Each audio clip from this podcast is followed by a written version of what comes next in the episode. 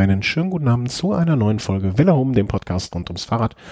Heute eine Folge Velo Race und heute sind wir wieder in ähm, altbewährter Zweisamkeit hier äh, am, am Mikrofon. Und das bedeutet, wie schon in dem vergangenen Jahr so oft, äh, der Thomas und ich. Guten Abend, lieber Thomas. Guten Abend, schönen guten Tag. Ja, wir sind beide ein bisschen geschwächt, äh, haben wir im Vorgespräch schon geklärt. Ich habe einseitigen Kopfschmerz und du hast äh, beidseitige Bronchien vor ja, genau. Verschleimung. Ja, was hier momentan so ziemlich ähm, viele haben, habe ich den Eindruck. Hm, ja, hier oben bei uns geht's, geht's eigentlich mittlerweile. Also die haben sich jetzt äh, in den letzten Tagen im Karneval die meisten sich wahrscheinlich einen ordentlichen Tripper eingefangen, aber ansonsten ist alles in Ordnung. Oder sie haben alles desinfiziert mit Alkohol. Ja, ähm, ähm, immer rein. Ähm, aber ich habe am Wochenende Leute aus München getroffen, hatte eine von den anwesenden Personen auch einen extremen so Husten, so tiefbronchi, tiefbronchigen Husten. Sehr, sehr, sehr unschön für alle Beteiligten. Naja, aber wollen wir nicht klagen. Äh, ich hoffe, dass mein Augenlicht ich nicht verliere und dann ist alles immer noch gut. Ähm, warum sind wir denn nicht zu dritt? Wo haben wir den Christian geschickt? Der ist ähm, in Spanien, respektiv in Andalusien. Genau, Andalusien-Rundfahrt.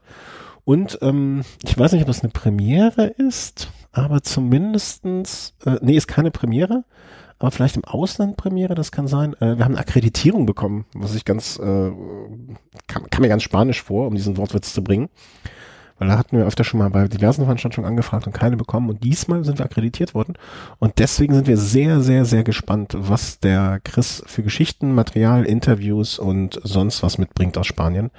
Ähm, lassen wir uns auf uns zukommen.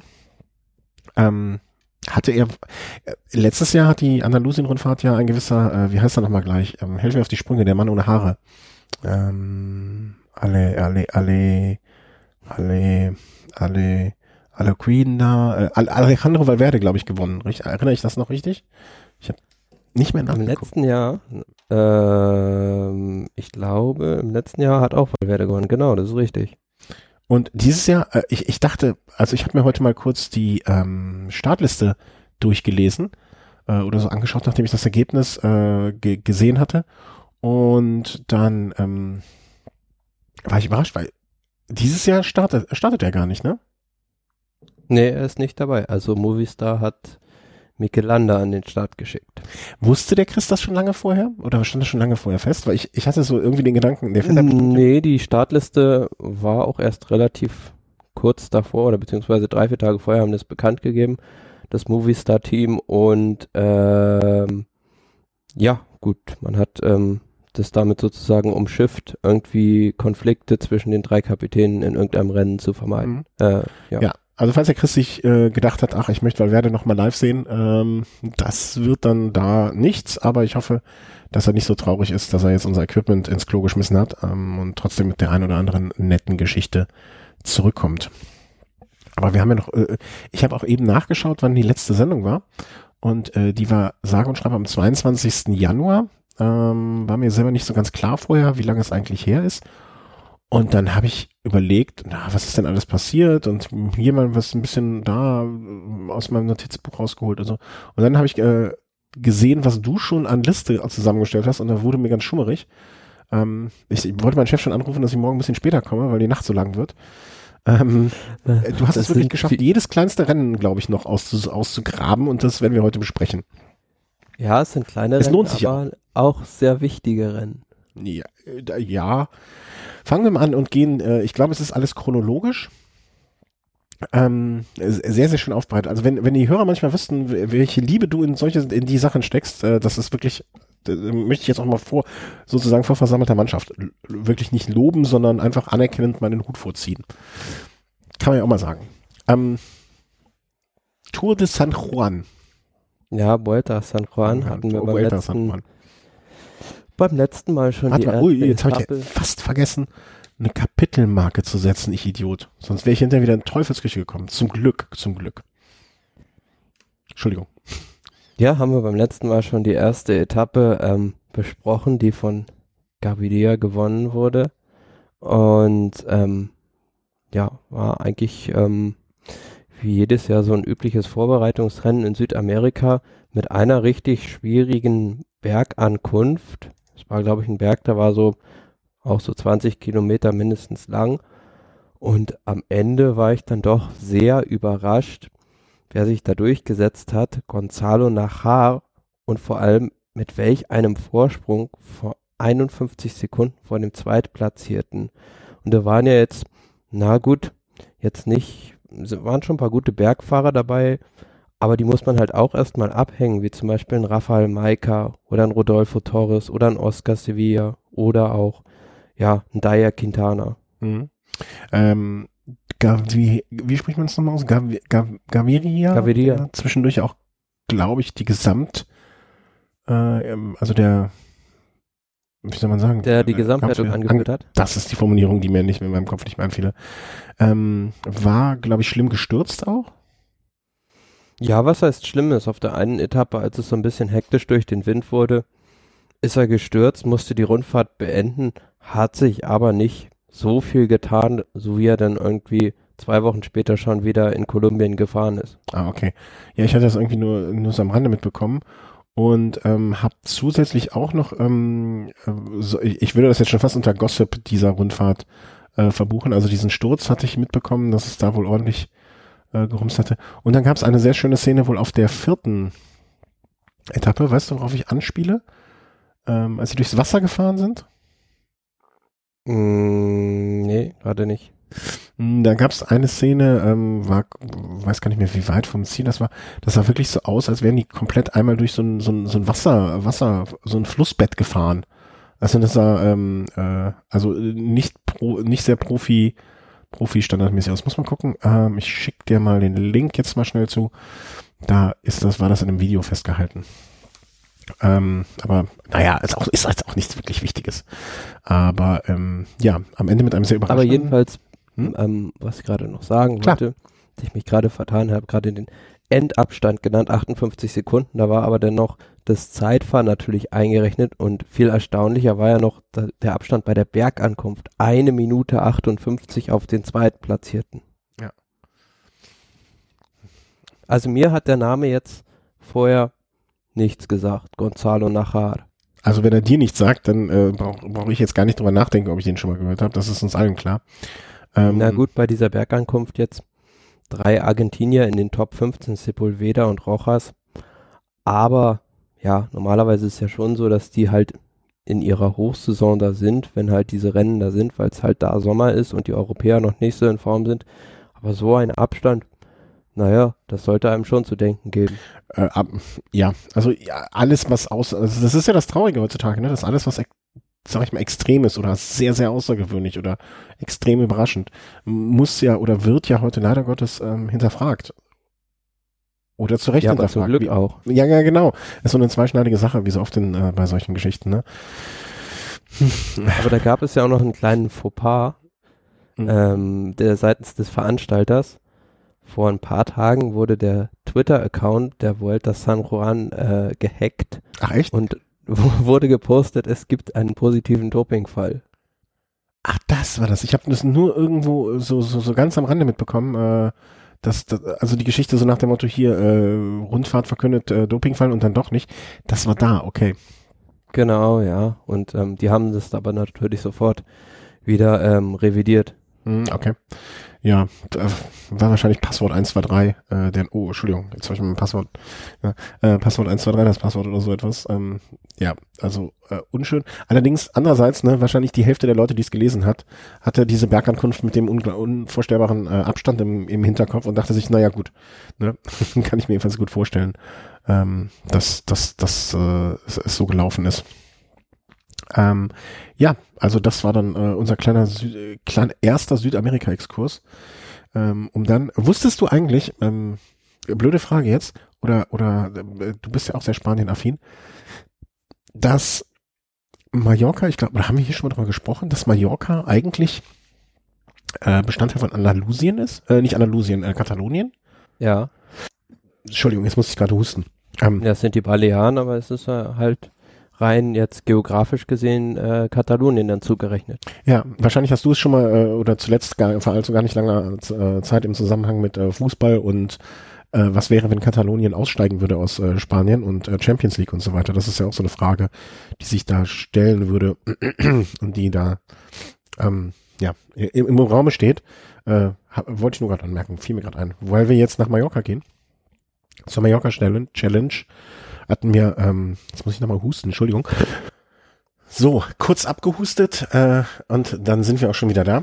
Ähm, also, wir wollten nach Mallorca fahren, äh, fliegen, fahren, wie auch immer, gedanklich äh, reisen. Und ähm, dort gab es die Mallorca Challenge, haben wir in der letzten Sendung schon vorgestellt. Ein loser Verbund von Rennen. Das ist, glaube ich, so die richtige Bezeichnung dafür, ne? Also ja, ein Mehrtagesrennen, das aber keine Rundfahrt ist. Äh, Mehrtage, genau, Mehrtagesrennen, das klingt schön. Mehrtagesrennen, das keine Rundfahrt ist. Und ähm, ja, also äh, erfreulich. Äh, also die erste, 25., 26., 27. und 28., also vier Tage. Und zumindestens aus der Sicht von äh, John Degenkolb kann er wohl davon sprechen, dass es erfolgreiche Tage für ihn waren.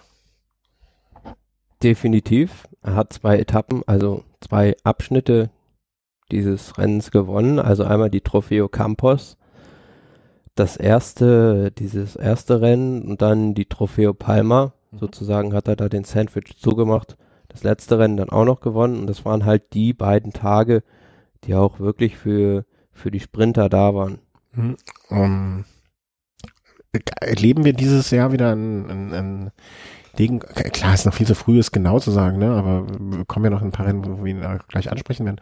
Aber hat man so das Gefühl, dass er wieder, wieder da in, in die, Richt die Richtung einschlägt, die er mal eingeschlagen hat? Und wo er mal war vor seinem schlimmen? Äh, ist ja auf jeden Fall schon mal vielversprechend. Ja, und letztes Jahr, da haben vielleicht auch noch so ein bisschen andere Sachen eine Rolle gespielt, dass er da nicht bei 100 Prozent war. Auch taktisch wurden da meiner Meinung nach einige Fehler gemacht in entscheidenden Situationen. Ähm, und dieses Jahr, na gut, jetzt hat er da zwei Siege eingefahren.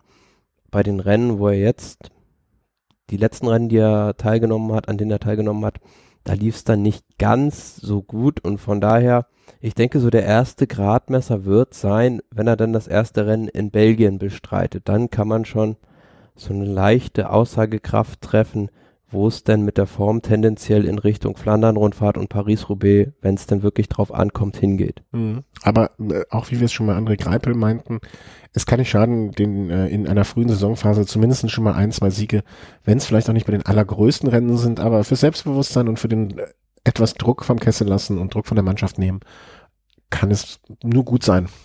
Naja, und er hatte ja auch eine Menge Spaß. Also hat dann ein Foto gepostet, wo er, glaube ich, da auf Mallorca von so einem Felsen eine Arschbombe macht.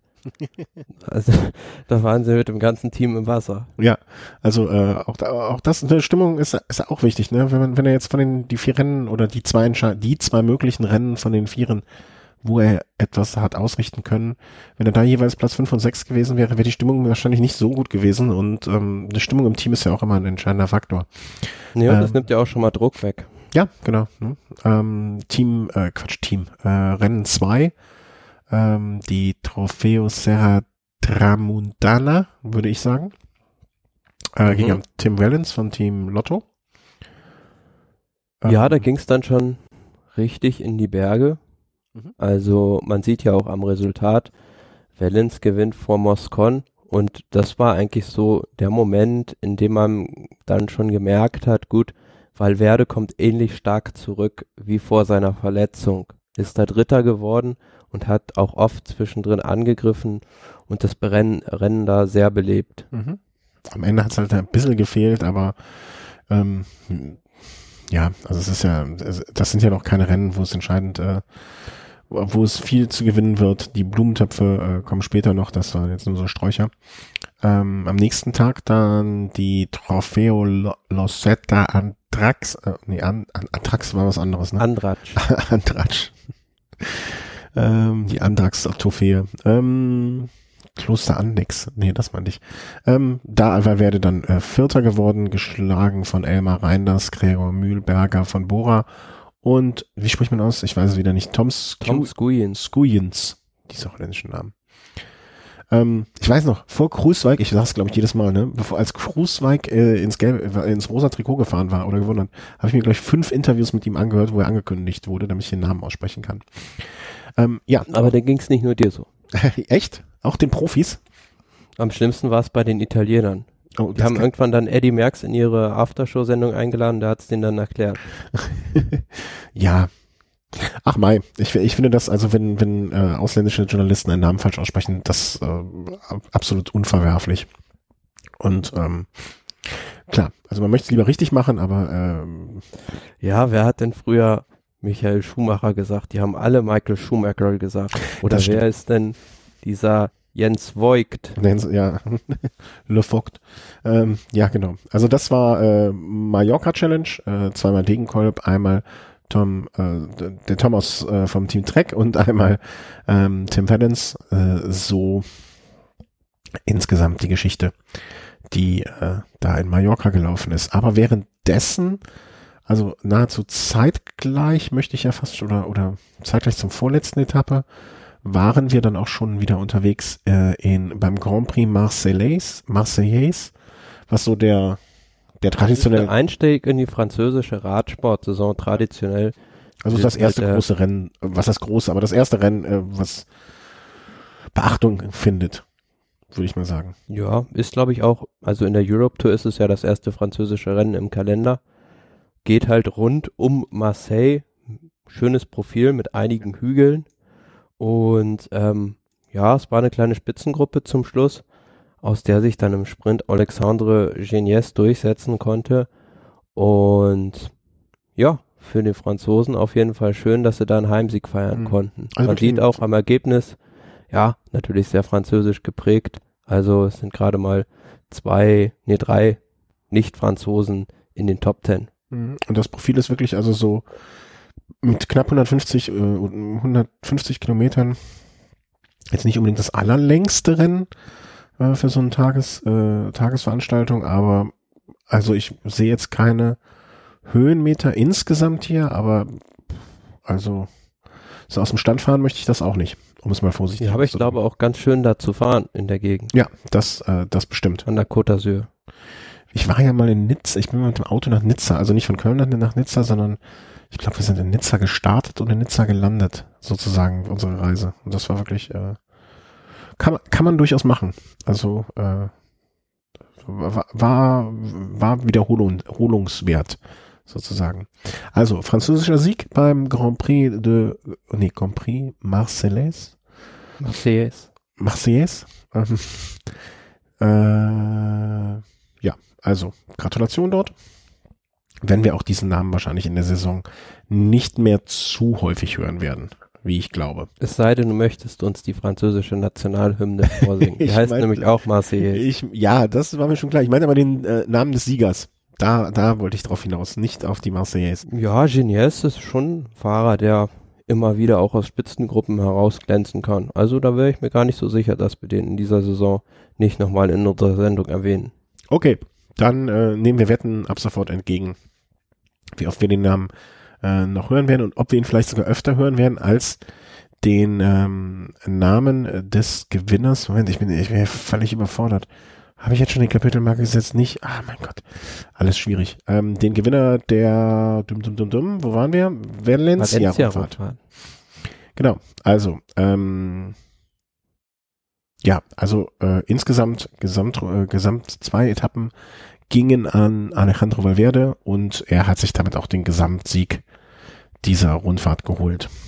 Ja, vor allem bemerkenswert die zweite Etappe, Mhm. wo es da so ein bisschen bergig zur Sache ging und der letzte Berg war so, na, wenn ich es richtig in Erinnerung habe, so 20, 25 Kilometer vor dem Ziel.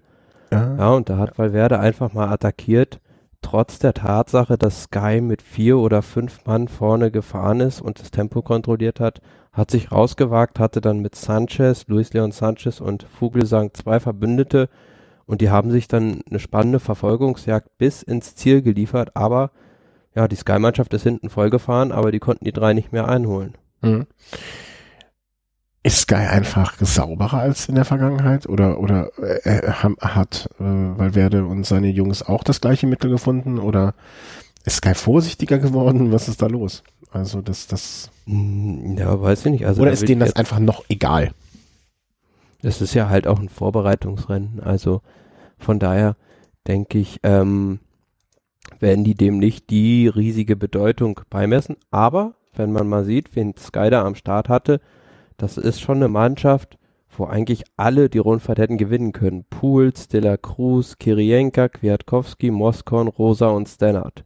Ja, ja. Hm, Also, vielleicht waren es ein paar Häuptlinge zu viel und kein richtiger Indianer dabei, würde ich mal so eher vermuten. Oder die benutzen solche äh, Rennen, Veranstaltungen jetzt im Moment bewusst, ähm, um sich als Team vielleicht noch enger zusammenzuschweißen, um vielleicht auch Strategien für gewisse Situationen zu, zu entwickeln, um, um jetzt schon dort ein Team für den Giro, äh, weißt du, dass sie sehr langfristig schon planen, kann ich mir auch gut vorstellen. Weil das Naja, aber auf jeden Fall, was man feststellen kann, dass sie bei dem Rennen jetzt noch nicht die Form hatten. Weil auf der Etappe Nummer 4 war es, ähm, von Orihuela nach Constantina, ähm, das war so eine richtige Wand, so eine Mauer zum Schluss. Mhm. Und da geht's halt wirklich um die reine Stärke. Da konnte keiner dieser hoch ja, dotierten Sky-Fahrer auch nur annähernd mit Valverde mithalten. Na, vielleicht wollen die auch gerade einfach nicht zu viel, äh, also wie, wie- du eben schon sagtest, ne, das sind jetzt keine, ich sag mal, wichtigen Rennen. Also das ist jetzt kein Rennen, äh, wo sie sich am Ende der Saison fragen, oh scheiße, hätten wir doch mal die Vo- Volta äh, Valencia gewonnen. Und dass sie einfach im Moment auch sich sagen, ey, lass mal nicht zu, lass mich nicht dominant wirken, lass uns mal lieber hier ein bisschen Mensch äh, Schwäche zeigen, lass uns mal einfach hier und da auch mal was liegen lassen, ähm, um nicht noch mehr Aufmerksamkeit zu generieren, als wir es eh schon ob des Falles Froome haben. Ich weiß- du weißt ja, wie, wie ein britischer Rennfahrer mal diese Rennen genannt hat. Ja, ich weiß zwar, welchen du meinst und wenn du sagst, ja, das und das hat er gesagt, Rennen um den Kirchplatz oder Ziegenrennen oder so. Ja. Scheiß, scheiß Ziegenrennen, glaube ich, ne? Es bezog sich auf André Greipel und seine Siege, die er geholt hat, ja. Genau, und hat Mark Cavendish äh, irgendwie so, so etwas in der Richtung gesagt, ne? Dass es also auch darauf ankommt, ähm, dass, dass, also, dass es auch darum geht, äh, wichtige Siege einzufahren und nicht solche. Insofern, Qualität statt Quantität, ja. äh, insofern in dieser Tradition wäre meine These ja vielleicht gar nicht so falsch.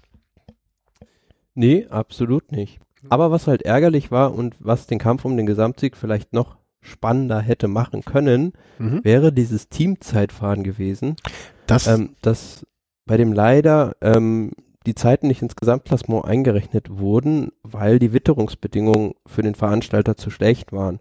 Gut, jetzt hat man gesehen, morgens hat es da halt geschüttet wie aus Eimern, aber für mich war das dann kein Grund, die Etappe am Nachmittag zu neutralisieren. Also sind zwar gefahren, die Etappe wurde auch von BMC dann ähm, gewonnen, aber die Zeiten wurden nicht ins Gesamtklassement genommen. Ähm, aber es waren, die Straßen waren halt abgetrocknet und von daher, hm, ja, ist es so ein bisschen, hat man Valverde da den Sieg mehr oder weniger auf dem Silbertablett serviert. Weil in dem Teamzeitfahren hätte er mit Sicherheit nicht die Bestzeit mit seiner Mannschaft fahren können. Nee, also jetzt, auch wenn das ein Muster ohne Wert ist, äh, zweieinhalb, zweieinhalb Minuten hat er verloren gehabt. Ähm, das, wie viel hat er am Ende äh, in der Gesamtwertung geführt? Guck mal kurz rein.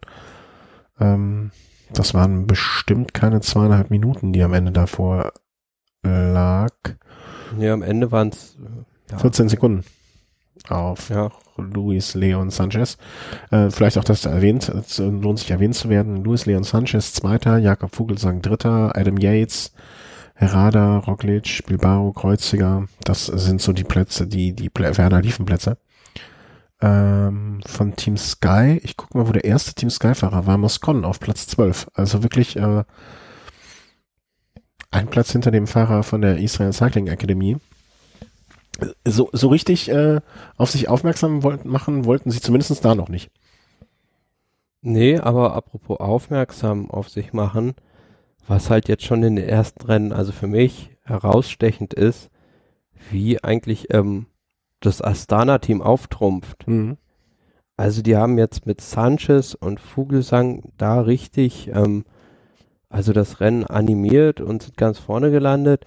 Und jetzt haben wir jetzt dann gleich noch ein paar Rennen, wo wir drüber sprechen, wo auch die Astana-Mannschaft sehr, sehr tonangebend ist. Also die haben im Winter scheinbar sehr gut trainiert. Ja, haben auch die, also auch wenn das auch wieder so eine Wertung ist, pff, wie wichtig ist die, aber haben die Mannschaftswertung äh, mit deutlichem Vorsprung gewonnen.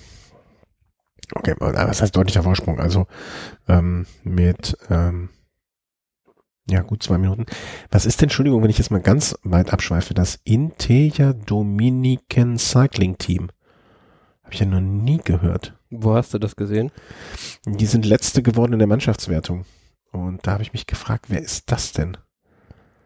Noch nie gehört. Auch kein so. Francis, Francisco, Francisco Manchebo. Ach so, das ist das Team von Mancebo, ja, klar. Ähm, die haben, sind dann halt, glaube ich, lizenziert dann wahrscheinlich, ja. Dominikanische Republik oder sowas, ja. Hm, Ich frage aus ganz, an- also aus einem komischen Grund, ähm, ich frage mich gerade, ob die in der Dominika, es gibt nämlich noch eine Karibikinsel, die heißt Dominika und deswegen Dominiken, äh, habe ich mich gefragt, ob die da lizenziert sind. Aber das wäre ich abgefahren. Ja, das kann schon gut auch sein, aber natürlich haben sie die Wildcard wahrscheinlich nur bekommen, weil Mancebo mitfährt. Äh, klar, ne? aber äh, ich, hatte mich auch gerade gefragt, noch nie von gehört. Und ich weiß jetzt auch nicht, wie die Flagge von der Dominikanischen Republik und die Flagge von Dominika aussieht. Werde ich mal recherchieren für die Leute, die sehr, sehr interessiert, können sich hinterher bei mir melden. Vielleicht ist es aber auch nur äh, Ballast-Nerd-Fahrradwissen für 300, ähm, das sonst niemanden interessiert. Okay, das war dann die Valencia-Rundfahrt und jetzt wird's für mich wieder mehr als schwierig, um es vorsichtig zu sagen, ähm, im Punkto Aussprache. Es geht jetzt im Kommenden um, Den Stern von Bessage. genau, den Stern, danke, ähm, den Stern von Besage. Ähm, hieß das früher anders? Oder, Nö, das Rennen hieß schon immer Ja? so. Ja. also französisches Rennen, fünf Tages, äh, fünf, fünf Tagesrennen und ähm, ja, ich habe, ähm, da komme ich ganz am Ende nochmal zu, dass ich auch so kleine Rennen jetzt gerade im Moment immer mehr, ich will nicht sagen verfolge, aber mitbekomme, aus gutem Grund. Und äh, da hatte ich zumindest äh, schon mal vorher gesehen, dass Toni Gallopon insgesamt sich das Ding gekrallt hat. Ja, aber die Überraschung eigentlich, Brian Cocard hat da so ein bisschen die Butter vom Brot genommen bekommen von einem jungen französischen Sprinter, Marc Sarrault. Aufstrebendes Talent im FDG-Team und auf der ersten Etappe vor allem stand sich Cocard da etwas selbst im Weg, als er schon kurz vor dem Ziel die Hände zum Jubeln hochreißen wollte und dann aber doch noch übersprintet wurde. Hat dann noch eine weitere Etappe gewonnen und am Ende ja, wie du schon gesagt hast, die Gesamtwertung im letzten Zeitfahren klar gemacht von Toni Gallopin. Mhm. Ja, also da war, äh, du hattest eben die schöne Formulierung gefunden auf so ein Silbertablett. Also wenn man Galopin am letzten Tag so ein Zeitfahren da hinsetzt, ähm, da ist es kein Wunder, dass er sich das ganz, das Ding am Ende äh, komplett holt. Ja, aber es ist aber auch, auch, so ein, auch so ein Rennen da in der Gegend in der Provence, Südfrankreich, Richtung Côte d'Azur. Auf jeden Fall, ähm, wenn man mal in der Gegend ist, kann man sich das im Frühjahr auch mal anschauen. Im Moment ist, glaube ich, auch Proven- Provence-Rundfahrt, ne? Da haben wir, glaube ich, auch Spiele Genau, noch. ja. Ähm, Nee, haben wir gar nicht dabei. Können wir so aber noch aufnehmen. ja, ach, wir haben so viel noch. ähm, äh, fiel mir Ja, es gab ja, es gab, es gab ja früher mal ähm, immer diese wunderschöne Mittelmeerrundfahrt. Ähm, da gab es doch so eine, genau, immer diese Bergankunft auf dem Mont Faron. Das weiß ich nicht mehr. Die Mittelmeerrundfahrt sagt mir noch was, aber von dieser Ja. Bergankunft kann ich nicht mehr. Gefühlte 15 Mal gewonnen von David Moncoutier. Aber ähm, was wollte ich sagen? Provence-Rundfahrt, genau. Das ist auch alles, äh, alles dieser App geschuldet. Äh, Komme ich ja am Ende zu, ähm, dass ich sowas mitkriege. Dass ich noch ein Rennen weiß, was wir noch nicht in unserem Ablaufplan haben. Das ist wirklich äh, au au außergewöhnlich. Würde ich sagen. Dann kommen wir kurz, äh, auch um der Chronistenpflicht nachzukommen, zu äh, den kolumbianischen Meisterschaften, gewonnen von Henao. Genau, Sergio Luis Renao hat sich das Meistertrikot erneut gesichert, was vom Design her bei Sky auch immer recht schön aussieht. Mhm. Ja, und ähm, hat da überlegen gewonnen, auch vielleicht ein bisschen der Tatsache geschuldet, dass äh, Nairo Quintana sich dann für das nächste kolumbianische Rennen geschont hat und nicht dabei war. Ja, also ich glaube, ähm, Und die Zeitfahrmeisterschaft wurde von Bernal gewonnen. Mhm, Okay. Ich finde das immer befremdlich, dass so, dass diese nationalen Meisterschaften, also was wir in Europa haben, die alle sozusagen am gleichen Wochenende, dass dann auf einmal so, so, so Meisterschaften in so komplett anderen Gegenden, was natürlich vollkommen nachvollziehbar ist, ne? Aber dass das so dann da aufpoppt. Hier ist noch mal einer Meister geworden und dann noch mal einer Meister geworden. Ähm, das Naja, aber die können ja ihre Meisterschaftsrennen nicht in Europa austragen. Ja, ja, voll- vollkommen klar. Ne? Ich finde das, eine, äh, dass das nicht weltweit irgendwie so am gleichen Wochenende gemacht, gemacht wird. Die Ja, könnten aber ja, dann ist da ja kein Sommer mehr. ja, dann sollen sie sich nicht so anstellen. Oder wir sollen uns nicht so anstellen und wir machen es im Winter. Nee, äh, alles nachvollziehbare Gründe, ne? Ist ja auch richtig so. Ähm, ich finde das immer so, so, so komisch, wenn man das dann liest. Weißt du, wie ich das, das ist so Mhm. befremdlich ist, glaube ich, das richtige Wort. Weil das ist ja nicht schlecht oder gut oder sonst was. Ähm, aber ich finde es immer komisch. Aber du hattest schon angesprochen, äh, Quintana hat einfach mal äh, ausgelassen, weil, pff, also kann er ja immer werden vielleicht, denkt er sich das. Und ist bei der Colombia Ojo y Paz. Erstaunlicherweise richtig ausgesprochen. Colombia Oro y Paz, ja. Ja. Ähm, Bei dieser Startet? neuen kolumbianischen Rundfahrt ist er dann gestartet und hat da seinen Saisoneinstieg gegeben. Mhm. Eine sehr schöne Rundfahrt, muss ich sagen. Mhm. Ähm, vor allem eine Rundfahrt in einem Land, das einfach eine große Landesrundfahrt verdient. Ja. Weil die Begeisterung für den Radsport in Kolumbien ist nicht vergleichbar, vielleicht nur vergleichbar mit Frankreich oder Italien. Aber es war Wahnsinn, wie viele Leute da während der Etappen an der Strecke standen und ähm, ihre, ja, ihre Heroes angefeuert haben.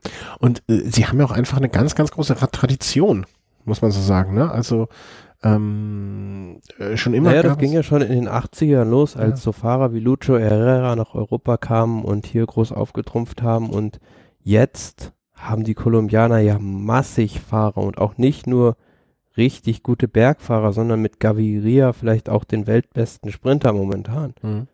Und was man, was diese, ähm, ja, diese Rundfahrt auch auszeichnet, abgesehen davon, dass natürlich sehr viele Kolumbianer gestartet werden, aber alleine bei der Et sechsten Etappe, die ähm, Daniel Quintana, also der kleine Bruder gewonnen hat, äh, die ersten fünf Plätze auch alle von Kolumbianern äh, geholt. Ne? Naja, klar. Also, ähm, das ist schon, also natürlich für die eine, Prestigeangelegenheit. Und da waren ja auch die, das Who is Who der kolumbianischen Fahrer am Start. Ja, aber weißt du, wenn jetzt, äh, ich bin mal gespannt, ob bei der Deutschland-Tour äh, dies Jahr, dieses Jahr wird auch das deutsche Who is Who am Start ist. Weißt du, wie ich das meine? Ne? Dass das für die auch Ja, aber Deutschland hat ja in dem Sinne nicht so viele gute Rundfahrtenfahrer. Ja, aber dass zum Beispiel alle, alle Sprinter da sind und, und also das sozusagen, ich sag mal, die zehn berühmtesten aktuellen Fahrer. Ja, also wenn, wenn man jetzt, äh, wir fragen 100 Leute auf der Straße, nennen mir äh, zehn deutsche Radfahrer, ne? Und dann werden äh, werden die üblichen Verdächtigen plus noch ein paar andere genannt, ne? Dass diese zehn auch da, dass die das sozusagen als nationale Aufgabe klingt wie Straßenbau, aber Naja, also bei, bei zum Beispiel Marcel Kittel kannst du ja und Toni Martin sicher sein, dass die am Start sein werden, weil es in Koblenz startet und direkt vom Sponsorenbüro wahrscheinlich von Canyon. genau, würde ich auch so sehen. Das ist ja für die eine Prestigeangelegenheit, dass die besten Fahrer da sind. Mhm. Aber Greipel, Sieberg, Knees, ähm, wie nennen wir da noch? Buchmann, Buchmann, Kennert. Ne, äh, sind die alle da? Also das, da, da bin ich einfach mal gespannt. Zabel, ähm, ja klar, Zabel, Gegenkolb. mit Zabel haben wir jetzt ganz Degenkolb, ne, also ob das für die genauso eine Prestigesache oder ja, so, so muss ich hin, weil ist auch einfach mal wichtig, ähm, dass die das, äh, dass die das auch so sehen. Da bin ich gespannt einfach. Ja, ist mal. halt auch immer die Frage, wie ist sowas im Rennkalender gelegt? Also für die ganzen Kolumbianer hat sich jetzt optimal angeboten, weil es zum einen bei denen Sommer ist und zum anderen können sie sich da optimal auf die europäische Saison vorbereiten. Ja, klar. Okay, äh, lass ich gelten. Das, sagen, die, die Deutschlandtour ist halt mitten in der Saison irgendwo, wo auch noch andere wichtige Rennen sind. aber was werden parallel für Rennen sein? Weißt du das im Kopf? Ne, weiß ich Aber, nicht. Auf. aber werden, wir, werden wir zu gegebener Zeit dann beurteilen, sage ich einfach mal vorsichtig. Hm, aber kommen wir nochmal zurück zu der Rundfahrt. Ja, aber ganz lustig ja auch die erste und die zweite Etappe mit exakt derselben Zielanlage. Okay. Äh, am gleichen Ort oder was? Ja. Und ähm, naja gut, also so richtige Massensprints waren das jetzt nicht mehr, weil der Gaviria war einfach so überlegen. Also du siehst ja die Leute, die vorne reingefahren sind beim Sprint. Hm, da würde ich jetzt nicht sagen, dass das das Who is Who der Sprintergarde ist. Nee, also Molano. man sieht auch- Perez.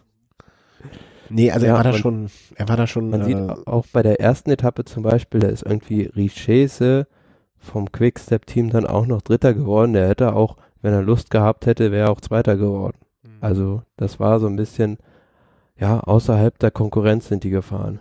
Äh, Low-hanging fruits sozusagen. Also einfach mal, also im Vorbeigehen konnte er das mitnehmen. Sagen wir so. Aber auch da, ne, er konnte sich vor seiner, in seiner Heimat gut präsentieren. Hat die ersten drei Etappen dementsprechend gewonnen. Ähm, dann vierte Etappe war schon, ist das ein richtiger Berg? Apfelfinish, ja. Ja, Apfelfinish. Rampe am Ende ähm, immer steiler werdend und da äh, hat dann der Franzose Alaphilippe den versammelten elf Kolumbianer hinter ihm in die, nee, ach nee, da ist noch einer dazwischen. Das ist keine kolumbianische Flagge, sehen meine Tunnel. Ecuadorianer. Ja, genau. Aber die Flaggen sehen sich auch verdammt wenig. Hat einfach mal den elf Kolumbianern hinter sich in die Suppe gespuckt ähm, und hat sich das Ding geholt. Ähm, vor Quintana, Uran, äh, Henao und nee, Henao, genau, Henao, ähm, sich da den Etappensieg geholt. Ja, und spannend wurde es dann halt auf den letzten beiden Etappen. Zwei Bergankünfte, die erste nicht ganz so schwierig wie die letzte Etappe. Ja, und da hat man dann gesehen, also da sind dann wirklich die richtig guten Cracks vorne gewesen. Ein Quintana, der selbst da attackiert hat. Rigoberto Uran, der zweite der Tour de France aus dem letzten Jahr. Egan Bernal und Sergio Luis Henao vom Team Sky. Für die beiden natürlich ein Vorteil gewesen, insofern, dass sie halt zu zweit waren und taktisch mit den anderen spielen konnten. Aber vor allem Egan Bernal, muss ich sagen, der hat schon das bestätigt, was man von ihm glaubt, dass er nämlich ein ganz, ganz großer Rundfahrtenfahrer werden kann. Mhm. Wir kommen vielleicht später in einem anderen, äh, das zu das Alter nennen, also wenn halt ist 21 gerade mal erst, ne? Das muss man sich mal vor Augen führen. Also dass da, äh, ob das ein Rohdiamant ist, ob er bei Team Sky vielleicht äh, dann auch beim richtigen Team ist, das sind alles mal so Fragen, die man stellen kann. Aber grundsätzlich, ähm, da, da kann man noch was sagen. Wenn es so weitergeht, immer vorausgesetzt, ne? Kann auch sein, dass er mit 25 eingeht wie eine Primel. Hatten wir auch schon oft genug. Ähm, aber da können wir uns was von. Ich, ich frage mal, ich werfe die Frage jetzt auf und werde sie später bei einem anderen Rennen nochmal aufwerfen. Diese 2 zu 1 oder in diesem Falle 2 zu 2 Situation. Bei 2 zu 2 werte ich das nochmal anders. Aber zwei Fahrer aus einem Team, die gegen einen anderen Fahrer aus einem anderen Team fahren. Ist das für diesen einzelnen Fahrer nicht auch immer so ein, also ist das wirklich so ein Vorteil für die zwei? Frage ich mich. Ich hab's gesehen, ich musste jetzt denken an das, an die Situation von Valverde, der gegen zwei gestartet ist. Ich meine, andererseits, wenn du zu zweit bist und einer ist, der eine kann sich ja wirklich entspannt hinten drauflegen. Weil der hat keinen Grund. Naja, aber er muss halt immer auf zwei aufpassen, nicht auf einen. Ja, genau, der muss, die, die anderen zwei können sozusagen doppelt attackieren, klar. Aber Valverde hat es damals bei, ich weiß nicht, welches Rennen das jetzt war, was er da gewonnen hat, ähm, dieses Jahr, äh, wo er sich auch hinten bei zwei draufgelegt hat. Der hat einfach erstmal abgewartet und die zwei sind nicht aus dem Pott gekommen und da war, haben sie definitiv. Naja, ihren bei den beiden Astana-Fahrern war das, bei der Valencia-Rundfahrt. Genau. Ne? Also da hat er, also die Astanas haben entweder es komplett vergeigt, komplett vermurkt. Nee, das war einfach so, die wollten ja auch auf den Gesamtsieg fahren und wenn die halt dann nicht voll fahren, sondern irgendwelche taktischen Spielchen machen, Hm. dann ist der Vorsprung halt weg und sie werden eingeholt. Weil Werde ist es egal, weil er kann auch noch den Sprint aus der 20er-Gruppe gewinnen. Ah, okay. Ja, ich hatte, ich musste nur an diese Situation gerade denken, wo du gerade meintest, Team zwei, zwei Team Sky-Fahrer, ähm, ein Movistar. Aber das ist ja nochmal was anderes, wenn du jetzt über mehrere Tage mit zwei gegen einen kämpfst. Absolut, ja. Da, da bin ich bei, ich, ich sah nur gerade so die ähm, Analogie irgendwie. Ja, aber jetzt auf dieser letzten Etappe Mhm. hat's dann halt Nairo Quintana, der im Führungstrikot war, noch hergegeben und für mich so ein bisschen unverständlich. Bernal, der war der Erste, der attackiert hat und hatte, hatte dann vorne noch einen Teamkollegen, der ihn da gezogen hat. Und ähm, ja, bei Quintana hat man dann gesehen, sein Bruder hat dann die ganze Zeit Tempo gemacht, aber der hat nicht einen Versuch gemacht, da irgendwie nachzusetzen oder so. Und dann ist halt sein Bruder selbst weggefahren und hat die Etappe gewonnen. Aber da frage ich mich, wäre es nicht sinnvoller gewesen, in dem Moment bei Nairo zu bleiben und ihm dann den Rundfahrtensieg zu sichern? Oder sagt sich Nairo, ja gut, hier kann ich, kann ich dann meinem Bruder mal was gönnen und ähm, ich kann noch genug große Rennen in diesem Jahr gewinnen. Interessante Frage. Ähm, werden wir nicht beantworten können, aber gab es schon mal Brüderpaare, die im gleichen Team gewesen sind? Und die Yates-Brüder, Die Schleckbrüder. die Schleck-Brüder, die Felix-Brüder? Gab es da schon mal schon mal richtig Streit? Nee, ne? Das wäre ja nochmal was. Mm, Wenn die Movies sich da so eine, so eine, so eine nee, aber ich glaube, so innerhalb einer Familie passiert das dann eher nicht.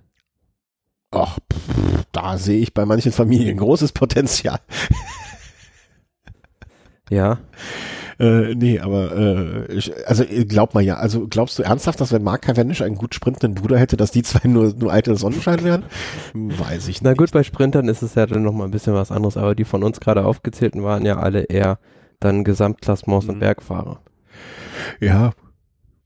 Aber interessanter, also ich, ich, ich dachte mir, okay, ähm, also als ich das Ergebnis gesehen habe, ich habe keine Bilder gesehen, habe ich mich auch ein bisschen gewundert, dass der eine Bruder gewonnen hat und, ähm, und, und aber Ja, Aber- wie gesagt, der hat halt die ganze Zeit te- äh, das Tempo gemacht in der Favoritengruppe und ist dann noch weggefahren, hat Bernal eingeholt die, und die Etappe gewonnen.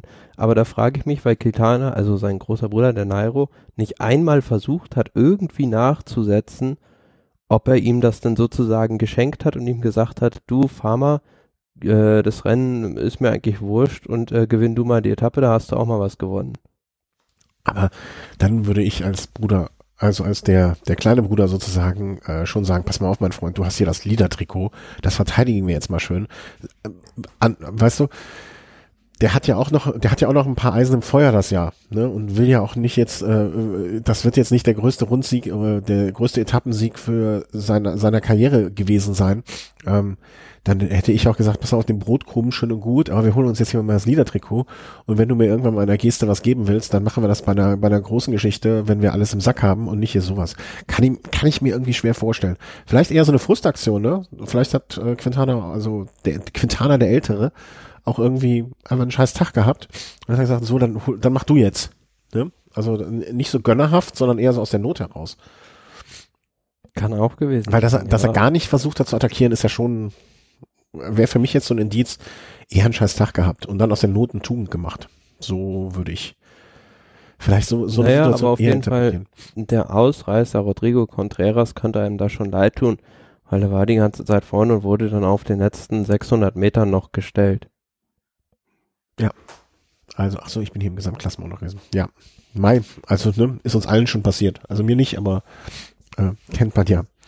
Ähm, aber damit, das war dann bis jetzt der einzige Auftritt sozusagen, um vielleicht mal das auch nochmal so in, in, in den Fokus zu rücken. Der einzige Auftritt bisher von Quintana und das äh, geht auch bis jetzt, ne? Also er ist danach nicht mehr gefahren.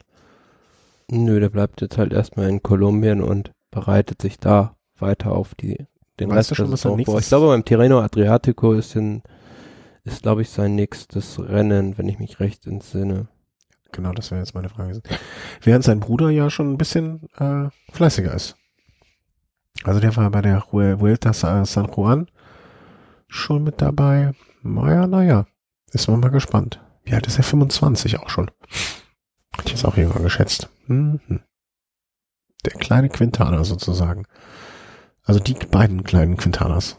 Anders gesagt. Ja, hat glaube ich auch schon mal bei der Österreich-Rundfahrt am Kitzbühler Horn gewonnen. Also von daher, so wenig hat er noch gar nicht auf der, hat schon einiges jetzt auf der Hauptseite. Ja, ja, klar. Aber nichtsdestotrotz, ne, also deswegen, ne, ihm jetzt diesen Sieg da zu schenken, das wäre jetzt.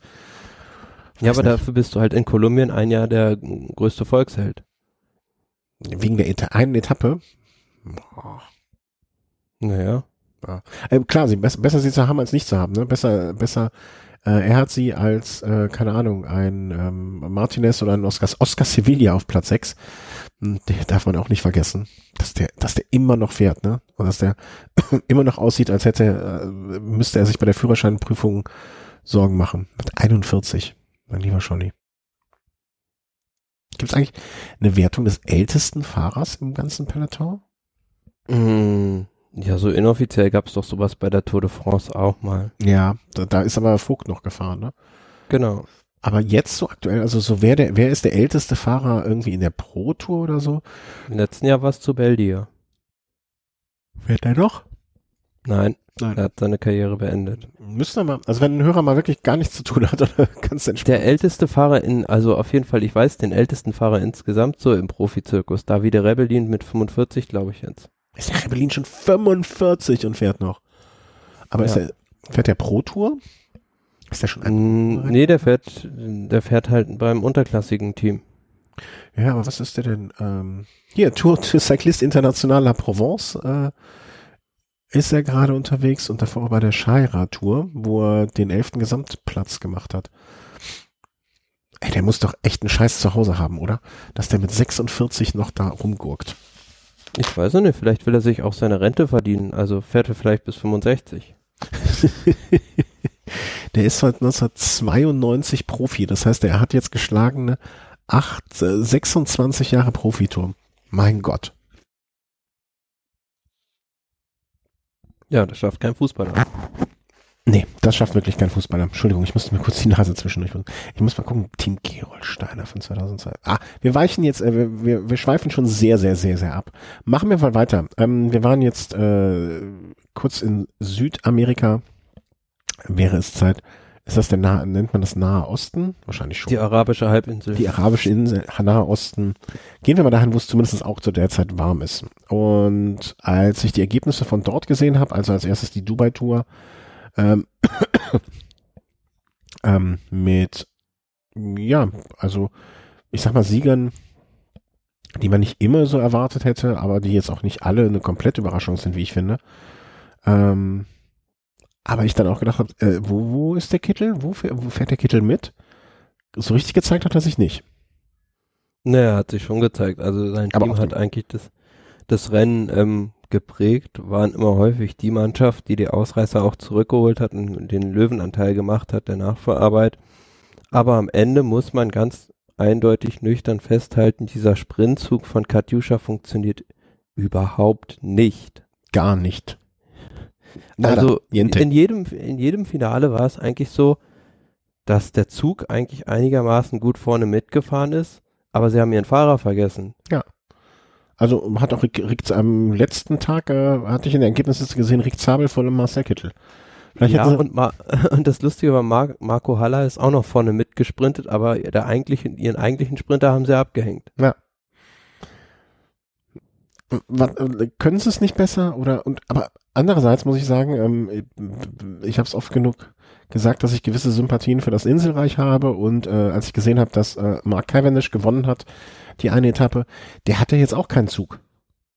In dem Sinne. Ne? Also der hat jetzt weniger. Nee, das, das nicht, aber Kittel hat ja einen Zug und vielleicht hat er sich darauf zu sehr, also fokussiert er sich darauf zu sehr. Und was ich mich halt zum Beispiel frage jetzt, als er da hingewechselt ist, warum hat er nicht zum Beispiel noch einen Fabio Sabatini mitgenommen, der wirklich sehr erfahren ist und jetzt auf, glaube ich, zwei Etappen mustergültig Elia Viviani immer zum Sieg geliefert hat. Also es wäre, glaube ich, äh, hätte, hätte Katjuscha finanziell nicht wehgetan, diesen Fahrer zu verpflichten. Nein, mit Sicherheit nicht. Ähm, aber das sind vielleicht auch so, also vielleicht, äh, vielleicht sagt er auch, ich fahre lieber für Viviani, der ist mir sympathischer, oder, ne, also, Klar, am Ende des Tages wird bei solchen Fahrern mit an sich grenzender Wahrscheinlichkeit das Geld den entscheidenden Faktor ausmachen, weil die können nicht ewig fahren und in, der, in den paar Jahren, in denen sie fahren können, müssen sie halt so viel wie möglich an Geld verdienen, um vielleicht nicht mehr so viel arbeiten zu müssen hinterher. Aber ähm, am Ende des Tages, also war das wirklich, ich bin ja kein großer, ich habe nie einen Hehl daraus gemacht, dass ich kein großer Fan von Marcel Kittel bin. Ähm, aber dass er also gar nicht in Tritt kommt, bin ich mal gespannt. Also bis jetzt sieht Na das gut, sehr, sehr mau aus. Auf der ersten Etappe muss man auch sagen, dass er da 200 Meter vom Ziel sehr gut in Position war und dann einfach ein mechanisches Problem hatte. Ja, gut, klar, so ein Pech kann man immer, immer haben. Ja, aber das ist eine von fünf Etappen gewesen, äh, die flach waren. Nee. Nee, ach nee, Quatsch, die mittlere, die mittleren, ja okay, die mittlere, äh, die aber auch ein Cavendish gewonnen hat, ne, der jetzt ja auch kein Bergfahrer ist. Ja, die, na, da war ja auch kein Berg so richtig drin die Bergig war nur Etappe 4. Also da war, es war halt eine steile Ankunft. Mm, ach so, ja, die mit dem Uphill-Finish, okay. Ähm, ja, aber Alexander Christoph vorne, Viviani auch Sechster, äh, Buchani Achter. Also das ist jetzt auch keine Etappe, wo man... Ja, aber auf dem letzten Zacken, also da ging es zum Schluss eine 18% Rampe hoch. Ja, aber auch da, guck mal, also ich möchte, ich widerspreche ja ungern, ne? aber Rick Zabel ist einfach mal 18 Sekunden vor seinem Sprintkapitän da auch angekommen. Ne? Rick Zabel ist 13. Ja, aber das ist ja, ist ja auch kein klassischer Sprinter in dem Sinne. Das ist ja auch einer für solche Uphill-Finishes. Also ich bin nur trotzdem der Meinung, ähm, dass mit dem Kittel, ob das, irgendwas läuft da gerade, ist, nee, wie sagt man, ist Sand im Getriebe da bei denen. Ich glaube. Ich würde sagen, es ist einfach noch nicht, noch nicht eingespielt. Also guck mal, wenn jetzt noch ein, die haben schon einen sauguten Zug, wenn da jetzt noch ein Toni Martin dazu stößt, dann haben die ja Rick Zabel, Haller, Toni Martin, ja, das könnte schon funktionieren, wenn die sich dann mal ein paar Rennen so eingegroovt haben. Mhm. Also ich glaube auch, dass Toni Martin äh, da wirklich ein sehr entscheidender Faktor sein kann, weil der ist ja nun wirklich, der kann ein Ruhepol sein, ne, wenn man den. Äh naja, und überlegt mal, sie haben ja auch noch Alex Dowsett, das ist ja genauso eine Lokmotive. Ja. Ja, also ich bin, ich, ich hoffe nur, dass sie da nicht zu lange warten, auch mal diesen Zug, so wie er dann später mal bei einer Tour de France oder bei einem Giro d'Italia oder so äh, starten soll, dass sie den jetzt auch mal anfangen, so wie er da sein wird, jetzt einzusetzen. Ne? Weil, weil ja, Problem wird nur bei der Tour de France sein, dass sie noch Zakarin mitschleppen müssen, weil da steht schon fest, dass er da fahren wird und wird mit Sicherheit auch noch ein oder zwei Plätze für einen Helfer beanspruchen. Das heißt, du hast bei acht Fahrern schon mal drei Plätze reserviert mhm. oder zwei zumindest. Ja, und kannst dann vielleicht auch nicht so den Zug mitnehmen, den du dir eigentlich vorstellst. Dann haben sie den, dann war der Zakarin-Kompromiss halt einfach ein blöder.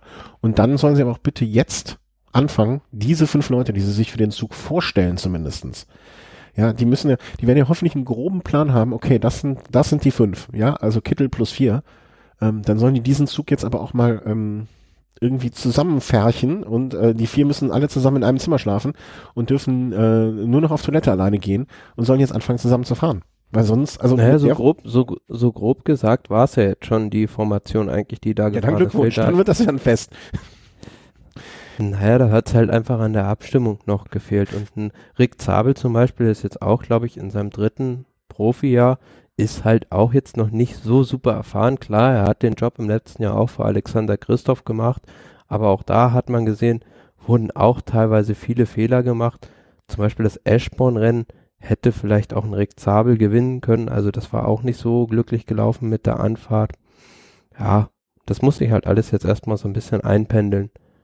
Ja, bin ich ja völlig bei dir, ne? Gebe ich dir vollkommen recht. Aber dann, dann, dann sollen sie jetzt, dann müssen sie jetzt anfangen. Ähm, das, das, das nützt ja nichts.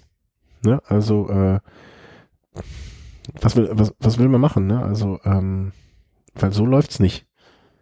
Sage ich einfach mal. Also so kann, kann das nichts werden. Habe ich, also sehe ich jedenfalls nichts kommen. Das, äh, ja, vielleicht müssen sie auch einfach noch mal ein bisschen auf die Bahn gehen und da trainieren. Ja, irgendwie, also zumindest diese Leute, die am Ende des Tages dafür äh, vorgesehen sind, ähm, dass, dass äh, die Eisen aus dem Feuer zu holen oder den Kittel nach vorne zu bringen, dass die ähm, da am Ende des Tages äh, sich jetzt mal zusammenraufen und, und das trainieren einfach. Klingt blöd, ne? Aber äh, Sport kommen, Sport, im Sport wird man gut durch trainieren. Das muss dann vielleicht mal sein dass man da äh, mehr investiert, nicht nur in Ausdauer und Grundlage und weiß der Geier was, sondern auch mal in das in, in die Teamabstimmung. Naja, am Ende des Tages äh, war es dann so, dass äh, die gesamte Dubai-Tour gewonnen wurde von Viviani. Nicht viel, äh, nicht sehr überraschend. Ähm, zwei Etappensiege. Mark Cavendish einmal. Die, das Uphill-Finish, das du erwähnt hast, ist gewonnen von Sonny Colbrelli. Und ja, aber bei der Etappe, also die war wirklich sehr, sehr spannend weil kurz bis zum, also es waren 160 Kilometer, glaube ich so, wenn ich es richtig im Sinn habe, war halt ähm, McNulty, ein junger Amerikaner vorne und der wurde wirklich erst in dieser Wand drin auf den letzten 100 Metern noch gestellt. Also zwischendurch habe ich gedacht, bei so 30 Kilometern und gut über vier Minuten Rückstand, das wird nichts mehr. Aber erstaunlich, dass sie den dann doch noch gekriegt haben. Also das hätte ich nicht für möglich gehalten noch. Mhm. Tut mir natürlich unheimlich leid für den McNulty, aber ja. Das ist Radsport. Und erstaunlich auch, ja, wo wir vorhin schon bei John Degenkolb waren, dass er jetzt da nicht vorne mitfahren konnte, weil vor zwei Jahren, glaube ich, hat er die Ankunft gewonnen. Mhm, das erinnere ich auch noch. Ja, hm. müssen wir mal abwarten, was daraus wird. Äh, an dem Tag auch Nils Pollitt unter den 25. Nils Pollitt auch so ein Mann. Was für eine Rolle spielt der dann bei Katusha? Das wird noch, das wird noch eine spannende Saison, habe ich so. Nee, das ist ja, na gut, ist in der Klassiker-Fraktion auch mit. Mhm. Also hat sich ja da so ein bisschen drauf spezialisiert. Und jetzt, wo Christoph weg ist, na, hat er ja in dem Sinne auch keinen richtigen Chef mehr da vor sich. Kann auch ein bisschen auf eigene Kappe fahren. Mhm. Ja. Sind, sind wir mal gespannt, was da so bei rumkommt. Und damit sind wir jetzt eigentlich, nee, Quatsch, die Oman-Tour haben wir noch, nee, was haben wir? Dubai, Oman? Äh, Oman haben wir noch vergessen. Dann sind wir, um zum aktuellen Stand zu kommen. Ja, Oman-Rundfahrt läuft gerade, ist eigentlich für mich so von diesen ganzen arabischen Rennen das schönste Rennen, aber leider sehr schade gibt, also da werden keine Live-Bilder produziert, weil das ist jetzt halt nicht wie die Dubai-Tour oder die Abu Dhabi-Rundfahrt, dass es nur flach ist fast, sondern das ist richtig bergig und da gibt's auch richtig schöne Landschaften. Ja, und die erste Etappe wurde da gewonnen von Brian Kokar in einem Massensprint. Heute der zweite Abschnitt, der war richtig wellig und da kam auch nur eine Gruppe von gut 20 Fahrern an und der Sprint dann wurde gewonnen von Nessun Haas. Mhm. Und wir haben dann halt noch ähm, als Höhepunkt dann glaube in zwei oder drei Tagen die Ankunft, also richtig schwere Bergankunft am Jabal al-Aqda. Das war doch die Etappe, die damals, Moment, nee, ich werfe hier glaube ich gerade was durcheinander in meinem Köpfchen. Ähm, hatte Degenkolb nicht auch bei der Oman-Rundfahrt mal was gewonnen? Mm, ich glaube nicht. Nee? Hm. Dann war das was anderes. Habe ich was durcheinander geworfen. Äh, bitte entschuldigt. Hab hier nee, das war die Dubai-Tour, wo er mal ah, anguckt, genau, diesen, an diesem Hartadamm gewonnen hat. vor zwei Jahren, das habe ich jetzt ja. äh, hier wieder zusammengeschmissen. Ja, also ähm, ja, schade, dass es da keine Bilder für gibt. Ähm, gibt halt nur immer aufgezeichnete Bilder. Ja, gut, besser als nichts, aber so, so live. Auch von den von den Streckenprofilen her, ne? Also ähm, immer, immer irgendwie interessant. Also diese eine bei der dritten Etappe, die jetzt Moment vom Datum her äh, morgen ist, wirklich so eine, so eine Rampe dabei, ne? nicht viel, 355 Meter, aber auch so, so ganz kurios, so, so Profile, die man sonst von hier vielleicht nicht gewohnt ist, so blöd es klingt. Ne? Also so äh, Start an der German University of Technology morgen. Interessant, mhm. interessant. Hm? Ja. Ja. Okay, Tour de Oman äh, haben wir dann damit einen Haken dran gemacht und kommen jetzt zu wieder den etwas etablierteren oder bekannteren Rundfahrten, Rundfahrten äh, die wir kennen, die Murcia-Rundfahrt, ähm, die ja aus der Gegend, ähm, das war doch die Gegend, wo du auch ge ge gelebt klingt mm -mm. so. Nee, das ist noch viel weiter nördlich, Murcia. Okay, du warst noch, noch da, okay. Ist halt Murcia so. ist die, ist die Heimat äh, von Valverde. Ja, ja, das, das, das, äh, das wurde, wurde mir hier oft genug von einem äh, Chris eingetrichtert. Ähm, aber ich dachte, du, du warst in ähm, Malaga? Nee. Andalusien. Andalusien. Ah, okay, muss ja. Na, wurscht, äh, ob Murcia oder Andalusien, Hauptsache Italien. Ähm, hat es San Valverde auch, glaube ich, mehrfach schon gewonnen äh, wenn ich das mhm. richtig, richtig erinnere. Aber dieses Jahr einfach mal nicht. Um es mal so ganz Nee, hat sein Kumpel Sanchez gewonnen. Ist das, ähm, hat er ihn gewinnen lassen? Nee. Also da, so weit sind sie jetzt doch nicht Kumpels, oder? Nö, das glaube ich nicht. Aber Valverde hat da auch wieder gezeigt, dass er jetzt äh, schon sehr gut in Form ist mit dem zweiten Platz. Vor allem der Abstand zum dritten Philipp Gilbert, zwei Minuten. Das ist schon gewaltig. Mhm. Und im letzten Jahr hat er halt sehr souverän das Rennen gewonnen. In diesem Jahr, ja, erstaunlich, wie so ein Luis Leon Sanchez jetzt dann doch im fortgeschrittenen Alter, sage ich mal, noch solche Leistungssprünge macht. Ähm, Alter, der ist 34. Der ist fast neun Jahre jünger als ich und du sagst im fortgeschrittenen Alter. Willst du mich direkt ins Altenheim schieben? Nee, aber wenn man mal sieht, dass er halt zwischendurch schon mal fast vollständig für ein oder zwei Jahre weg vom Fenster war. Und seitdem er jetzt wieder bei Astana ist. Auch wieder ja, Astana, genau. Von Jahr zu Jahr eigentlich immer wieder stärker. Mhm. Und wie gesagt, ne, auch wieder Astana, die, ich sag mal, äh, das ist ja noch nicht das Frühjahr, ne? Das ist so, so noch vor dem Frühjahr. Ähm, ähm, sehr ja, auf sich aufmerksam machen, sehr aktiv sind, sehr viel, ähm, sehr viel Staub aufwirbeln, nennen wir es mal so rum. Genau. Ähm, deswegen, äh, ja, sind wir gespannt, was wir von den äh, Astanas dann noch erwarten können. Also, Luis Leon Sanchez, er hat, glaube ich, so zwei Kilometer, wenn ich das äh, noch richtig im Kopf habe, so, so anderthalb, zwei Kilometer, drei Kilometer vom Ziel attackiert. Als sie ja, sie waren ja aus einer mehr, mehrköpfigen ähm, Gruppe, glaube ich, losgestiefelt, haben sich dann zu zweit abgesetzt und dann am Ende nur noch ähm, hat, hat er ihn ja, überrascht, aber zumindestens äh, nicht wirklich. Hat erst dann in so- Solo gewonnen. Bitte? Solo gewonnen. Ja, genau. Also nicht so ein richtig klassischer Zielsprint, da hätte er vielleicht auch weniger Chancen gehabt, sondern einfach einen Solo-Sieg rausgefahren und ähm, ja, weil wer wird es verkraften können. Also da bin ich ganz, ganz sicher. Ähm, gut. Boah, heute hetzen wir aber auch ein bisschen, ne? Oder, oder ist es einfach so viel? Wir müssen öfter aufnehmen, habe ich so das Es Gefühl. sind viele, viele Rennen, ja. Äh, Murcia, Murcia, Murcia, Murcia-Rundfahrt sind wir dann äh, angelangt. Da waren wir gerade, ja. Äh, waren wir da gerade? Haben wir etwas überschlagen? Habe ich etwas übersehen? Nee, das war ja Al ich meinte auch Almeria Rundfahrt. Almeria, äh, das Rennen in Almeria. Almeria, ja. Almeria. Genau. Das äh, wäre jetzt Das das. ist ein Eintagesrennen. Ja, äh, warte, ich rufe mir das gerade auf. In meiner Liste hier von Rennen. Ja, ist ein bisschen äh, nicht so profiliert wie die Murcia-Rundfahrt. Ist ein eigentlich mal auf den letzten Teil ein flaches Rennen. Dementsprechend auch dieses Jahr in einem Sprint einer größeren Gruppe ausgegangen, gewonnen von Caleb Ewan, dem Sprinter vom Team Mitchelton Scott. Vielleicht Vor Danny van Poppel, auch ein Sprinter, ja. Vielleicht wäre nicht, wär, wär, um das auch mal geografisch einzuordnen, das ist auch wieder noch ein bisschen weiter südlich unten äh, in Spanien, glaube ich, ne? An der, an der, Genau, an der das ist schon eher die Ecke, wo ich dann war. Auch noch so 200 Kilometer nördlich, aber Ist da die, wie heißen die nochmal, wo die immer ins Höhentrainingslager fahren? Die Sierra Nevada. Sierra Nevada, ist die dann auch so ein bisschen, Das ist so westlich- nordwestlich noch, ja. ja, weil dann war ich da auch mal in der Gegend, glaube ich, als wir damals in ähm, Andalusien unterwegs waren. Also wir sind durch über die Sierra Nevada gefahren und dann äh, so Richtung Meer, dann müssen wir diese Gegend äh, gestrichen haben. Ja, äh, Ewan äh, gewonnen vor, warte, wo habe ich hier meine Dokumente? Van Poppel, Timothy Dupont, also auch, ähm, ja, so, also ich behaupte jetzt mal, die ganz großen Namen waren da nicht am Start. Ähm, Michael Schwarzmann auf 12 vom Team Bora.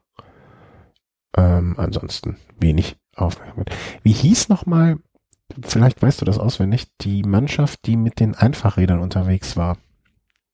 Ähm, mit dem 3T einfach, war das Monty Group? Nee, ne? Weißt du, was Nee, ich, meine? nee, das weiß ich nicht, muss passen. Na, ein- schön, dass ich auch mal was gefunden habe, was du nicht weißt. Muss ich nochmal nachschlagen, habe ich vergessen. Ja, aber das ist ja so ein technisches Detail. Ja, ja, genau. Das ist nicht dein Fachgebiet. Äh, das, da, da, da musst du dich nicht für entschuldigen, dass du das nicht Das weißt. wollte ich jetzt so nicht sagen, aber äh, Was? das ist äh, dann war eher dein Steckenpferd, dass du da drauf gekommen bist. Ja, ja, ja. Mannschaft gibt. Ähm, kein Problem, kein Problem, kein Problem. Das, äh, dafür musst du dich nicht entschuldigen. Ähm, ja, das war die Almeria, dann die Trofea Laigueglia, La Guelia, ja. Laigueglia, ähm, was sozusagen das die Pau- italienische Saisoneröffnung, Genau, sozusagen das- das erste große Pau- Rennen in Italien. der Italiener zum Grand Prix de Marseille, um das nochmal so anzusprechen, wie wir es eben schon gesagt haben. Ja, und ähm, dementsprechend natürlich auch, nicht natürlich, aber in italienischer Hand, äh, Moreno Moser hatte sich da, wenn ich es richtig interpretiere, abgesetzt und hat dann äh, Solo-Sieg rausgefahren. Ähm, findet auch, find bei so kleinen Rennen auch immer nett, das mal so geografisch äh, einzuordnen. Ähm, müsste so sein, ungefähr, äh, wo ist das denn hier? Also so ein bisschen Naja, es ist halt an der, an der, ja, Ostküste. norditalienischen Küste, sage ich jetzt mal. Ja, so, genau. ne? Genau, an der Nordital äh, Nordöst, also an der, äh, definitiv an der Ostküste, Ostküste Italiens im Norden.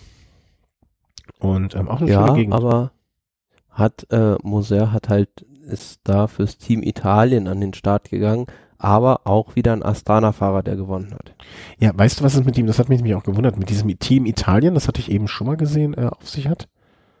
Ja gut, die haben halt einfach nicht äh, genügend ähm, Rennfahrer zusammengekriegt von den ganzen guten Mannschaften und dann ist ja auch bei den bei den deutschen Rennen oft so, dass es da eine deutsche Nationalmannschaft Ah, okay. gibt. Okay. Also war Astana da gar nicht gemeldet. nein, nein, nein, weil die wahrscheinlich gesagt haben, wir schicken da nicht genügend Fahrer hin und dann haben das andere Teams auch noch gesagt, dann haben sie gesagt, ja, wir können uns als italienische Nationalmannschaft dann zusammentun, dann haben wir ein gescheites Team beisammen. Die sich dann äh, an, das ist sehr lustig, Team Italien, okay. Ähm, okay, danke, habe ich wieder was gelernt. Also das, weil es tauchte eben schon mal irgendwo Team Italy auf und da habe ich mich äh, schon gefragt, ah, das muss ich mal nachschauen, was es damit auf sich hat. erstaunlich viele Fahrer did not finish. Also Aqua Blue Sport war nicht das das Team mit dem Einzel? Das kann sein, ja. Ja, das ist es genau. Aqua Blue Sport. Nee, aber für viele Fahrer ist natürlich auch das erste Rennen und dementsprechend, ähm, ja, haben sie es dann auch schwierig, das überhaupt zu beenden. Mhm. Ja, aber dass nur 42 von pff, wahrscheinlich so üblicherweise 180 ankommen, das ist ja schon eine Hausnummer. Also das spricht jedenfalls dafür, dass es nicht das aller, aller, aller, aller einfachste flache Rennen gewesen sein muss, weil sonst wären da ja mehr angekommen. Nö, es ist auch schon sehr profiliert, also Mhm. so kann man schon so sagen. Ähm, Algarve-Rundfahrt. Das ist wieder etwas, das kennt der Hoff, das hat er schon mal gehört, da weiß er, wie man es ausspricht. Das ist in Portugal und die ist gestartet und ging heute, heute glaube ich los, ne? Heute war die erste Ja, Etappe. genau, heute war die erste Etappe. Ähm,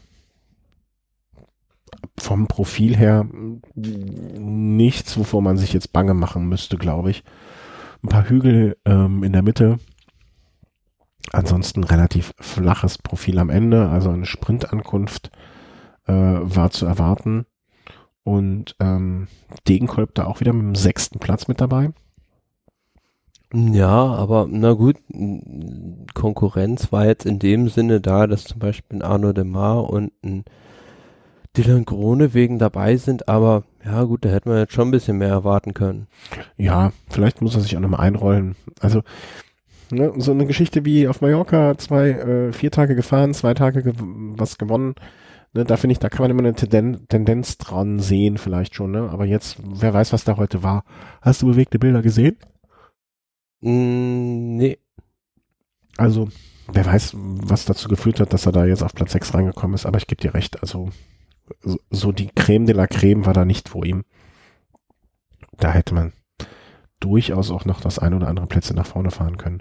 Ansonsten geht es da weiter morgen mit einem, ja, eine Bergankunft, ja, ist eigentlich Ich- die schwierigste Etappe. wollte gerade sagen, also das ist, das ist, das ist schon ein Brett. Also da geht es am Ende so an die, boah, ich will sagen 24 Kilometer mehr oder minder bergauf von See, nee, wie sagt man, Meereshöhe auf 1000, ja, oder 900 Höhenmeter ungefähr. Ist jetzt, ist jetzt kein Berg, wo irgendeiner der Fahrer vorbei sein müsste. Ne? Das, sind, das rollt sich so zwischen 5 und, und in der Spitze vielleicht mal 10 Prozent ein. Eher so ein Rollerberg. Naja, früher hätte man gesagt, das ist ein Toni Martin Berg, Ja. aber passt ja dazu, der gibt da jetzt seinen Saisoneinstand. Ja, sind wir mal gespannt, ob er da so ein bisschen äh, vielleicht sich warm fährt für das äh, Einzelzeitfahren, was dann am nächsten Tag 20 Kilometer ist. Genau, da hat er auch gesagt, dass es so jetzt sein erster richtiger Test sein wird, worauf er sich dann fokussieren wird, auf das Zeitfahren. scheint mir vom Profil her auch jetzt nicht das allereinfachste, aber jetzt auch nicht irgendwas, was äh, extrem anspruchsvoll ist. Also nicht so viele enge Kurven. Ich weiß nicht, was diese komischen Ausrufezeichen zu bedeuten haben an diesen Stellen.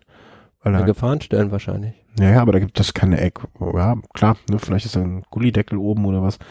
Aber kann man mal gespannt sein. Also 20 Kilometer äh, Einzelzeitfahren wäre dann am kommenden, heute ist Mittwoch. Donnerstag, Freitag, genau, Freitag. Kann man mal gespannt sein. Ähm, und dann Samstag, Sonntag nochmal zwei Etappen an der Algar- Algarve, die ja ein bisschen hügelig sind, jetzt aber auch nichts den Fahrern abverlangen, was irgendwie besonders schlimm wäre. Sonntag nochmal eine Rampe zum Abschluss, die aber auch, denke ich mal, ne, ich guck mal gerade nach, nichts zu sehen. Also nicht, auch da wieder niemand überfordern wird. Aber Algarve-Rundfahrt, hoffentlich schönes Wetter, warmes Ding. Und ähm, sind wir mal gespannt, wie sich Toni Martin da präsentiert. Und dann kommen wir jetzt, äh, wir hatten es ganz am Anfang angesprochen schon, kommen wir dann jetzt also zur Andalusien-Frauenfahrt, wo sich der Chris gerade bei äh, Vino Tinto und äh, kleinen Häppchen rumtreibt. Ähm, da war heute die erste Ankunft und ähm, Mhm. da konnte sich der Chris direkt ein bisschen kaputt lachen. Ähm, hm, ich glaube, ich habe hier den falschen Link. Ähm, Andalusien, dass er da sozusagen, dass jemand den Zabel gemacht hat. Wie du es genannt hast, äh, schönerweise. Ja, Sascha Modolo, der war sich da seiner Sache im Massensprint zu früh schon sicher und wurde dann sozusagen mit einem Panther-Sprung noch von Thomas Boudard vom Team Direct Energy übersprintet, was aber dann auch wirklich erst im Fotofinish zu sehen war. Ja. Also von Also- daher, Sprint war wir- wirklich, also ich habe es gesehen, Maßgeb, ähm, ja, mal, also so richtig gut vorbereitet vom Team EF Education First Draypack. Ja, und eigentlich hätte man gedacht, dass der Modulo das dann gewinnt, aber hat dann auf dieser schmalen Zielgeraden wohl ähm, links neben ihn den Buddha übersehen. Mhm. Also und zwar, ich glaube, ähm, er hat auch äh, bis dato noch nicht den Sieg anerkannt sozusagen. Also das war wirklich, wirklich furchtbar knapp. Hier, ich lese gerade noch, ne, Modulo zweifelt Buddhas Sieg im Fotofinish an. Also ähm, das, das ist schon mal ein schöner Auftakt. Also wenn der Chris das da vor Ort gesehen hat, da hat er zumindestens äh, schon mal ein bisschen Action gehabt. Ähm, ja, sind wir mal gespannt. Ne? Also ich weiß nicht, ob es da noch eine Juryentscheidung ähm, gibt. Also Modulo war nach sich nach dem Rennen in das sichtlich bedient, sucht den Fehler eigentlich nicht bei sich, sondern bei der Jury. Ähm, Entscheidung der Jury korrekt ist. Schaut euch die Helikopteraufnahmen an. Also da gibt's, da ist noch Ja, aber es gibt ja ein Zielfoto, also das ist ja eindeutig zu erkennen. Äh, Das sieht, das siehst du so, das sehe ich so, aber da gibt's jemanden, der sieht das anders. also es ist, Wer weiß, vielleicht, vielleicht, vielleicht gibt's auch gar kein Zielfoto. Also ja. Also es, soll es, ja auch schon vorgekommen sein, dass die Kamera kaputt war oder weiß ich nicht. es ist definitiv, ähm, äh, hat da jemand Gesprächsbedarf, für, um es mal so zu Ja, mal sagen. zum, zur Not sollen sie halt zwei Sieger ausrufen. Ja, und ähm, gab's das schon mal? Kann, kann ich mich nicht erinnern. Das zwei Sieger. Doch, einmal, einmal kann ich mich erinnern, aber ich weiß nicht mehr, wann das war und wo das war. Hm, Also jüngster Vergangenheit, da gibt's auch mal irgendwie vier Millimeter, wo Kittel gegen Kokar gewonnen hat. Aber da war ja dann trotzdem der Sieger. Genau, weil es eigentlich immer im Fotofinish eindeutig zu, er, zu erkennen ist. Naja, also Du kannst es ja halt fast unendlich vergrößern. Da kommt es dann halt auch drauf an, vielleicht hat der andere einen dickeren Reifen aufgezogen. Ja, da, siehst du, da, das spricht dann wieder für die dickeren Reifen. Andererseits bist du mit der ger geringeren Masse des kleineren Reifens vielleicht einfach auch schneller gewesen. Ne, rotierende Masse, Geschwindigkeit, das ist immer die Frage. Das denke ich mir immer so, ist jetzt eigentlich eher ein Thema für den Snack, aber heutzutage werden immer die dickeren Reifen so ein bisschen, also du kriegst ja keine Neuräder mehr mit 23ern und alle gehen Mhm. so auf die breiteren Reifen, weil mehr Komfort, weniger Druck. Aber das sind die gleich, also wenn man sich dann überlegt, dass viele Leute Geld dafür ausgeben, leichte Laufräder, sich dann aber 27er Reifen, die ja deutlich schwerer sind als jetzt ein 23er zum Beispiel, ist halt auch so etwas, was da gerne vernachlässigt wird. Aber das ist, gehört woanders hin.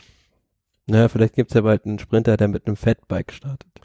Äh, Man, manchmal hat man das Gefühl, dass Kittel jetzt schon eins hat. Ja. Ähm, kommen wir, wo wir, wo wir es wirklich geschafft haben, äh, eine große Anzahl an Rennen abzuarbeiten, kommen wir mal zum Punkt äh, Diverses sozusagen. Ähm, gehen wir einfach mal, äh, ich, ich werde das auch gleich nicht mehr in Kapitelmarken noch unterbrechen. Gehen wir einfach mal so durch. Ähm, hein, der, der Heinrich Hausler hat sich das Schlüsselbein gebrochen. Wie, wie wo, was?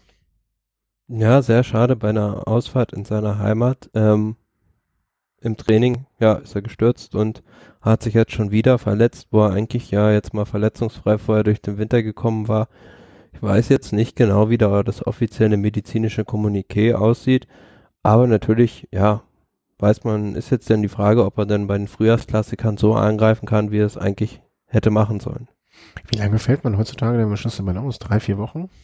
Denke ich. Naja, Also, ja. Mei, also welcher Profi-Radsportler hat sich äh, noch nicht das Schlüsselbein gebrochen, ne? Also ähm, selbst ich habe das ja schon geschafft und gehört irgendwie mit dazu. Denkbar schlechter Zeitpunkt einfach, ne? Also da, da, da gibt's gerade für jemanden, der für die Klassiker ähm, prädestiniert ist, äh, dumm. Ja, gut. Also auch wenn das uns wahrscheinlich nicht hören wird, äh, gute Besserung und einfach abhaken, Pech gehabt. Ähm, nächste Meldung äh, der Plus und Vakoc von LKW angefahren. Das habe ich überhaupt nicht mitgekriegt. Also das war ist etwas, was völlig an mir vorbeigegangen ist. Na gut, die beiden waren halt in Südafrika zusammen mit Bob Jungels auf einer Trainingsfahrt unterwegs. Ja, und dann wurden sie von einem LKW überholt und der hat halt die beiden mitgenommen und ähm, dem Bob Jungels ist nichts passiert, aber zumindest, glaube ich, bei Vakots gab es da schon, ja, glaube ich, jetzt auch Wirbelbrüche. Ja, beide wurden ins Krankenhaus gebracht, zog sich mehrere Schürfwunden, leichte Lungen- und Nierenquetschungen zu, während Vakoc mehrere gebrochene Wirbel diagnostiziert hat. Er musste operiert werden. Wird mir immer anders. Also Äh, hier in Köln wurde auch zuletzt wieder ein Fahrradfahrer äh, totgefahren. Man liest immer wieder von irgendwelchen Strafen, die wirklich sehr gering sind, ne, wie viel es der Mensch nehmen wird und so kann ich schon gar nicht, ich kann schon gar nicht mehr hören und kann mich da auch gar nicht so äußern. Also wir Radfahrer haben einfach eine zu geringe Lobby und ähm, klar, in Südafrika ähm, kann ich über die Situation natürlich gar nichts sagen. Ich kann mir nicht vorstellen, naja, dass wirklich. passieren im Jahr mehr Unfälle durch Unaufmerksamkeit am Steuer durch das Handy Mhm. als durch Alkoholkonsum. Aber jetzt überleg mal, wie sind die Strafen jeweils verteilt? Äh, Du, bin ich völlig bei dir. Also, gerade in Frankreich ist, glaube ich, die Strafe für die Nutzung des Mobiltelefons äh, drastisch erhoben worden, äh, angehoben worden. Wenn ich Ja, das. zu Recht. Ja, vo- vollkommen. Ja, also äh, entweder man, man, also eines der Gründe, weswegen ich mir das Telefon gekauft habe, was ich jetzt besitze, ist, dass ich einfach dort diktieren kann und sagen kann, hier Nachricht an und zack und los geht's und äh, wenn es wirklich sein muss, und ansonsten fährt man halt raus. Ne? Also gar keine Diskussion. Ähm, ja, sch schlimm genug. Also hoffen wir, ähm, dass er schnell aus der Nummer wieder rauskommt, bald wieder gesund ist und wieder trainieren und vor allen Dingen fahren kann und nichts nachbleibt. Ähm, der nächste Punkt, äh, Froome angeklagt, Gazzetta della Sports hat gesagt, äh, jetzt geht's, jetzt kommt Bewegung in die Sache. Also Froome ist ja gestartet jetzt auch bei der Andalusien-Rundfahrt. Äh, Chris äh, soll auch schon mal ein Interview mit ihm machen, so ein einstündiges, äh, wie, wie, nennt, wie nennt man das? Äh, Face to face. ja, face to face. Es gibt, es gab so ein, es gab früher bei Politikern so ein, so ein, so ein, ach dieses Sommerinterview, weißt du? So. Die Sommerferien, äh, die, die, die großen der Parteien. Äh, der Chris macht das Sommerinterview mit Chris Froome. Äh, from Chris to hätte Chris. er sich noch, hätte er sich noch äh, Oprah Winfrey mitnehmen sollen. Ja. Ach ja, die, die für die, die es nicht wissen oder die nicht gerade drauf kommen, Oprah Winfrey hatte damals das große Interview mit Lance Armstrong. Ähm, Genau. da, ja, vielleicht hätte er sich als, als Oprah Winfrey verkleiden sollen. okay, bevor es komplett grotesk wird. Ähm, Chris Room ist gerade bei der Andalusien-Rundfahrt unterwegs, äh, sein Saisonstart sozusagen. Und die Gazzetta dello Sports ähm, hat veröffentlicht, dass sie davon ausgehen, warum auch immer, welche Quellen sie haben, dass Ende dieser Woche, Anfang der kommenden Woche das Verfahren von der UCI, ja, äh, gestartet, wie nennt man das, ein Verfahren eingeleitet wird, glaube ich, ne? Genau, das ist, also, ja, was heißt eingeleitet? Also es soll dann halt darüber ähm, erstmal alles aufgenommen werden und dann auch bearbeitet werden, aber wann dann im Endeffekt mit einem Richterspruch oder einem Urteil zu rechnen ist, das ähm, steht meines Wissens nach in den Sternen. Ja. Ich kann noch dazu sagen, wer die fünf Leute sind, die das ähm, bei der Mhm. UCI bearbeiten werden. Das ähm, ein Däne, Bachmann, ähm, Haas, ein Deutscher, ein Amerikaner, Wisnowski, ähm, ein Grieche, Zaglakis und ein Franzose, Zilberstein. Okay, also zumindest sind sie einmal, naja, Asien ist jetzt Asien äh, außen vor gelassen, aber ansonsten eine bunte Also ist jetzt kein Brite dabei oder kein Kenianer. Gut, also äh, Somit kann man zumindest ja annehmen, dass da Unparteilichkeit herrscht. wen, aber wo und wie und durch was die sich jetzt da qualifiziert haben, also der Name Haas ist mir geläufig, aber nicht in dem Zusammenhang, weiß man jetzt aber auch nicht so richtig, ist aber auch nicht, muss ja nicht negativ sein, ne? aber ähm, sonst, naja, also ich bin gespannt. Ne? Erst, erstens, also das Positive, was ich daran sehe, ist, es kommt jetzt Bewegung in die Sache an, anschein, es erweckt den Anschein, dass würde Bewegung reinkommen, wenn die Meldung von der Gazzetta dello Sport äh, richtig ist und das ist gut so, ne? weil das, das, das, äh, das tut niemandem gut, dass sich das jetzt ewig hinzieht und man da äh, rumlamentiert. Ähm, deswegen Bewegung reinkommen gut. Was da jetzt am Ende rauskommt, was da auf den Tisch kommt, vor allen Dingen jetzt noch, werden wir sehen. Also ich, äh, ich, ich bin einfach nur gespannt, wie das. Ne? Ich hoffe nicht, dass das zur großen Farce wird. Das befürchte ich irgendwie so ein bisschen. Naja, also man muss ja dann auch sehen, der neue UCI-Präsident, dessen Position fällt oder dessen Standing fällt und steht ja jetzt mit dieser Geschichte. Wenn er das jetzt schnell löst, dann ähm, wird er wahrscheinlich wiedergewählt, Mhm. beziehungsweise wird dann sehr beliebt sein. Und wenn sich das ewig hinzieht, dann wird er halt der Buhmann sein. Hm, Ist die Frage, also sehe ich noch nicht, sehe ich in Teilen so. Also wenn es sich ewig hinzieht, wird er der Buhmann sein? Ja.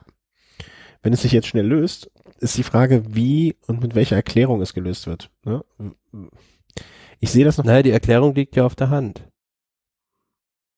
Und ist dem, es ist dem Publikum ja auch äh, ganz logisch zu verkaufen. Ja, ja, aber deswegen meine ich ja, ne, wenn, wenn, wenn es eine andere ne, wenn er jetzt ein einfacher, astreiner, hundertprozentiger Freispruch da in, sagen wir mal, drei Wochen gefällt wird, warum auch immer, und sich wirklich jeder Radsport-Fan, ob er Sympathien für Sky oder nicht hat, ob er Sympathien für Froome hat oder nicht hat, naja, danach wird es natürlich wieder in die andere Richtung ausschwenken. Genau, ja, genau, das meine ich halt. Ne, also ähm, ja, wenn es eine schnelle Entscheidung geben wird, muss es nicht heißen, dass es unbedingt eine gute wird. Ne? Aber ich bin sehr gespannt. Also ich glaube, an dem Tag, an dem dieser Entscheidungsspruch gefallen wird, ähm, wird es Sachen zu diskutieren. Und ich befürchte, es wird Sachen zu diskutieren geben. Mir wird es lieber sein, das nicht. Aber hm, ich bin gespannt.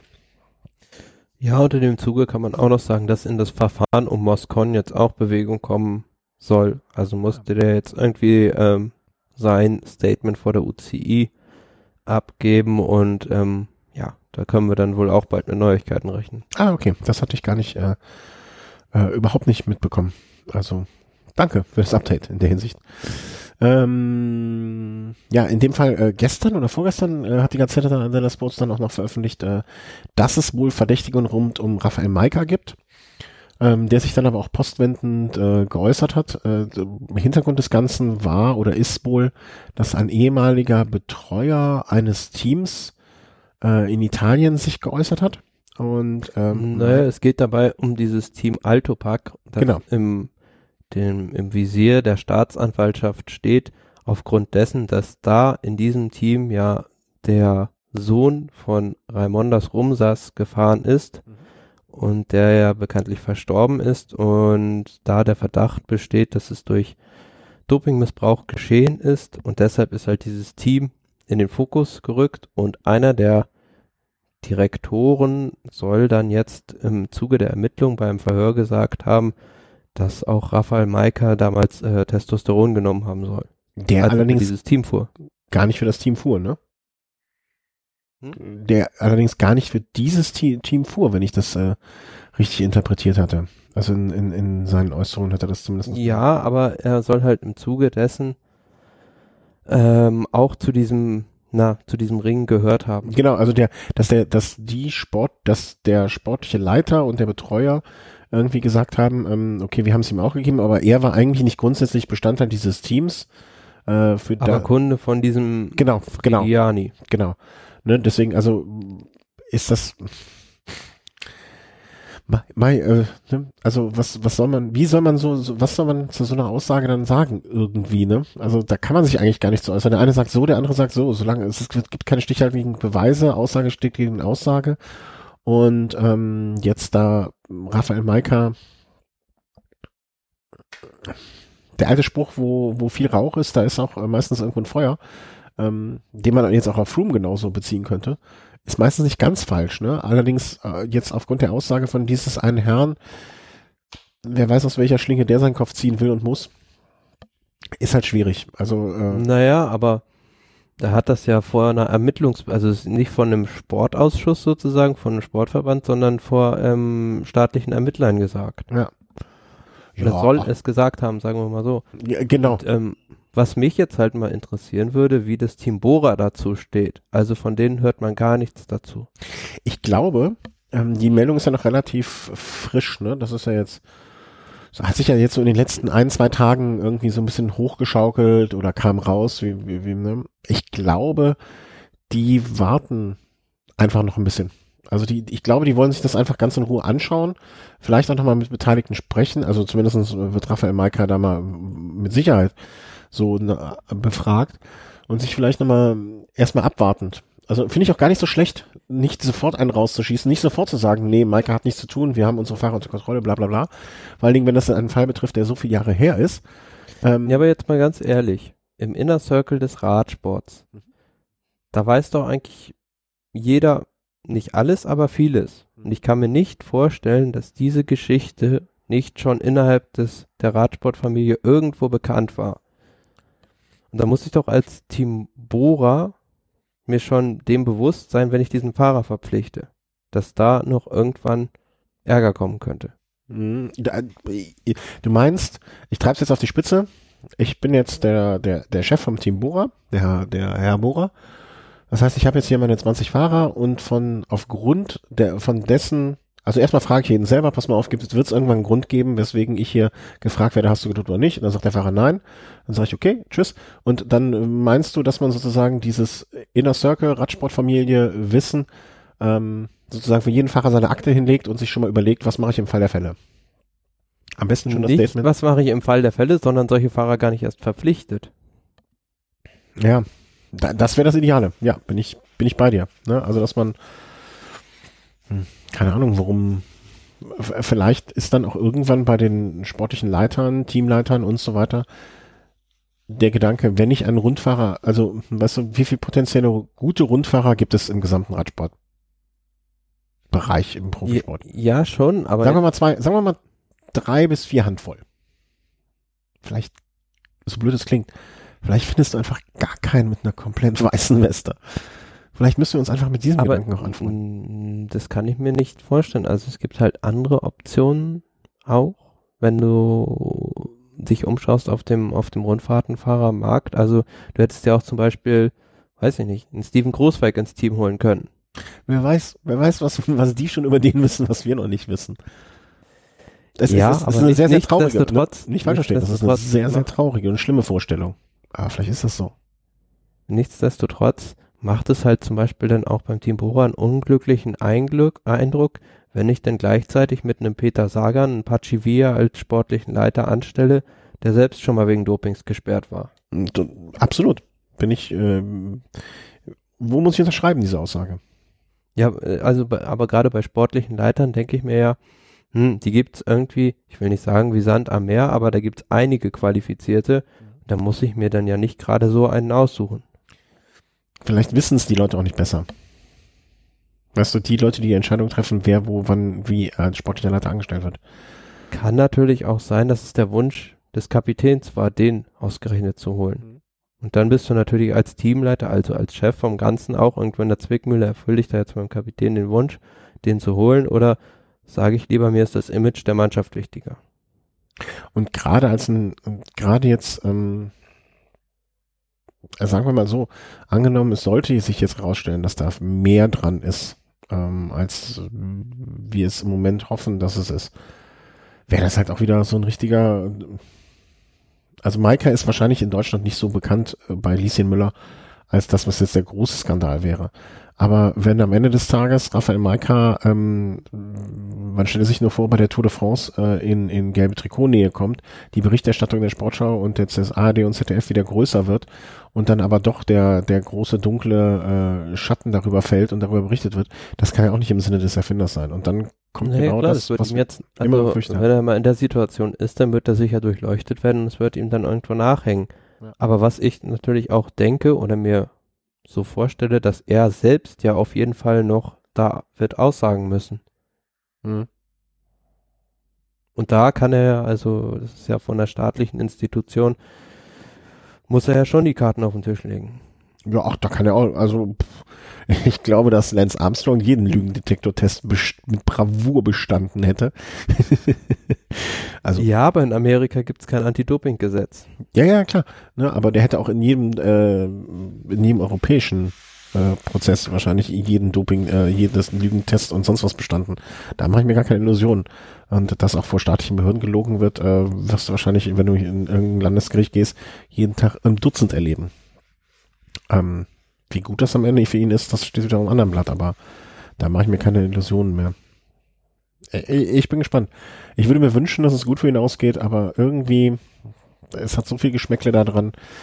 Vielleicht wäre auch die klügere Variante gewesen zu sagen, ähm, pass mal auf, das war damals, wie viele Jahre ist es her? Von 2008, 2009? Zehn Jahre. Einfach zu sagen, okay, wie alt ist Maika jetzt? Äh, Sehe ich gerade nicht, aber Anfang 30 vielleicht? Ne? Vielleicht wäre es einfach klüger gewesen zu sagen, ähm, Fakten auf den Tisch und sagen, ey, sorry, das war einfach eine, ne, er ist 28. Zu sagen, ich habe mit 18 eine Jugendsünde begangen, sorry, ähm, wäre vielleicht nicht Naja, hat ja zum Beispiel der Herr Zakarin auch gesagt. hm? Der wurde dafür halt dann nachträglich noch gesperrt. Ja, wer weiß es, ne? Also äh, vielleicht so eine Art, ich weiß nicht, ob es da auch ähm, eine Art äh, Kronzeugenregelung geben kann oder so, aber dass man das, das jetzt vielleicht hilft, diese ganzen Geschichte aufzudecken.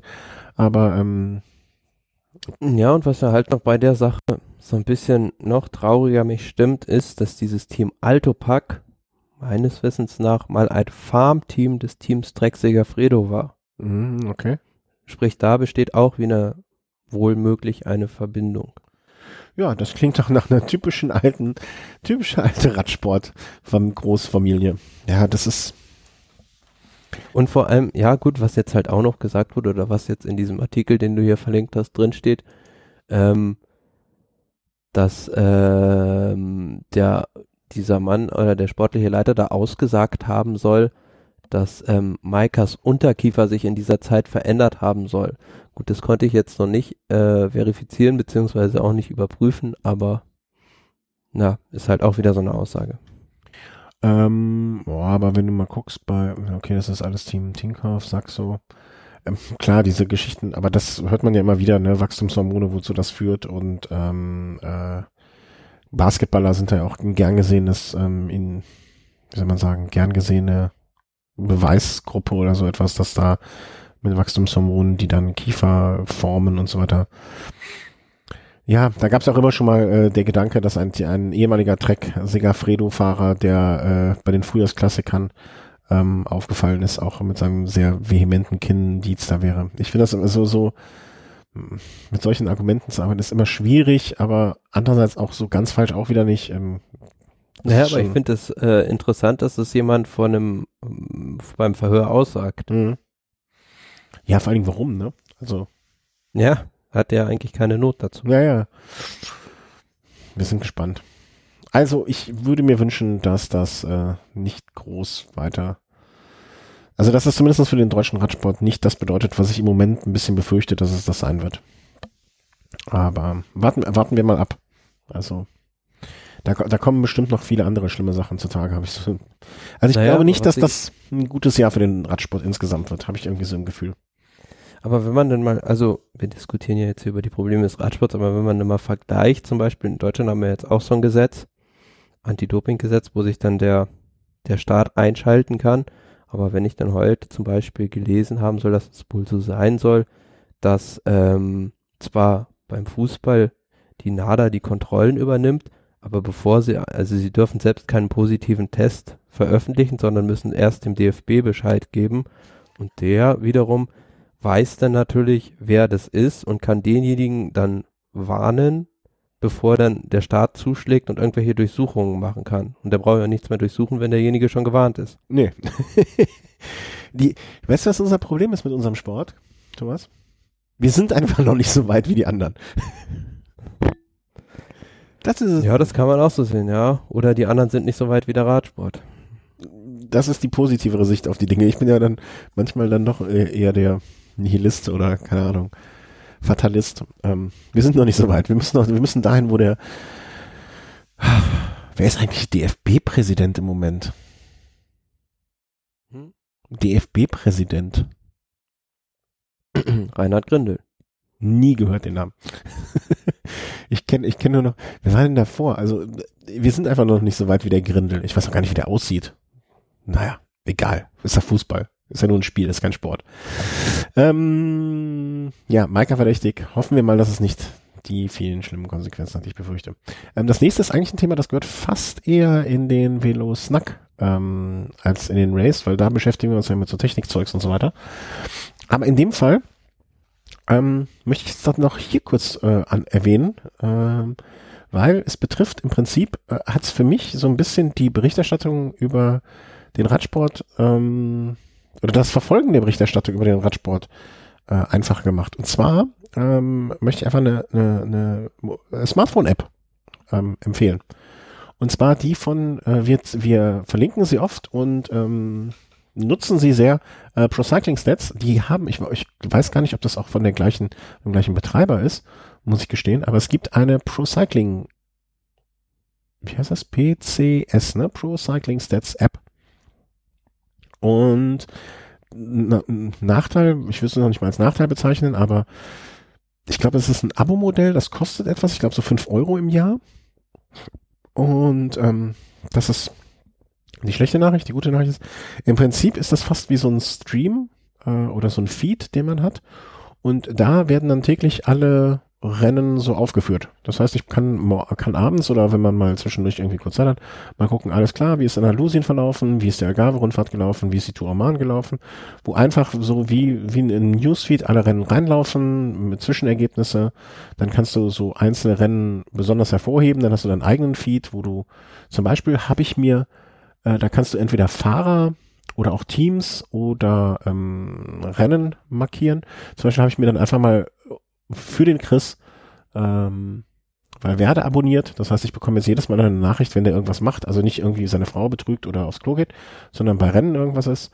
Und ähm, wenn ihr an solchen Spielereien Interesse habt und nicht Zeit und Lust habt, da immer äh, im Internet rumzufauschen, auf die entscheidenden Seiten zu gehen, sondern das auf diese Art und Weise mal versuchen wollt, ähm, könnt ihr euch ja mal anschauen. Ja, also da, das, die kann ich, habt ihr jetzt ein paar Tage genutzt und kann die wirklich sehr, sehr empfehlen in der Hinsicht. Fiel mir nur gerade ein, damit ich auch mal was Konstruktives hier zu der Sendung beitragen kann. Ähm, aber du, du bist eher so der klassische auf Webseiten-Gucker, ne? Ja, aber ich glaube, diese PCS-App gibt's ja schon länger, aber ich kann mich dran erinnern, vor einem Jahr oder so war die nur auf ähm, Apple-Endgeräten verfügbar. Oh, da kann ich nichts zu sagen. äh, es kann sein, dass sich das, äh, dass sich das nur auf Apple jetzt bezieht. Das weiß ich nicht. Ähm, ich habe auch das mal geschwind nachgucken, weil ich ja ähm, ein ähm, Android, wie sagt man dem, ein Gerät von einem anderen Hersteller habe. Procycling Stats App. Äh, ich, ich bin da auch nur durch Zufall drauf gestoßen. Also ich kannte die App sonst gar nicht. Okay, sie ist äh, im App Store, im Play, Play Store heißt das bei dir, ne? Mhm. Play Store. Wenn, Play Store Info Cycling. Nee, leider nicht. Hm, das tut mir leid. Also äh, es, es tut nee, mir, ist nicht verfügbar. Es tut mir jetzt wirklich leid für alle ähm, Android-Nutzer, die ich jetzt damit so ein bisschen äh, auf was heiß gemacht habe, dass es für euch nicht gibt. Ähm, vielleicht ist mir die bisher deswegen auch noch gar nicht aufgefallen, weil ich äh, habe ja benutze ein iOS-Gerät ja gar nicht so lange schon.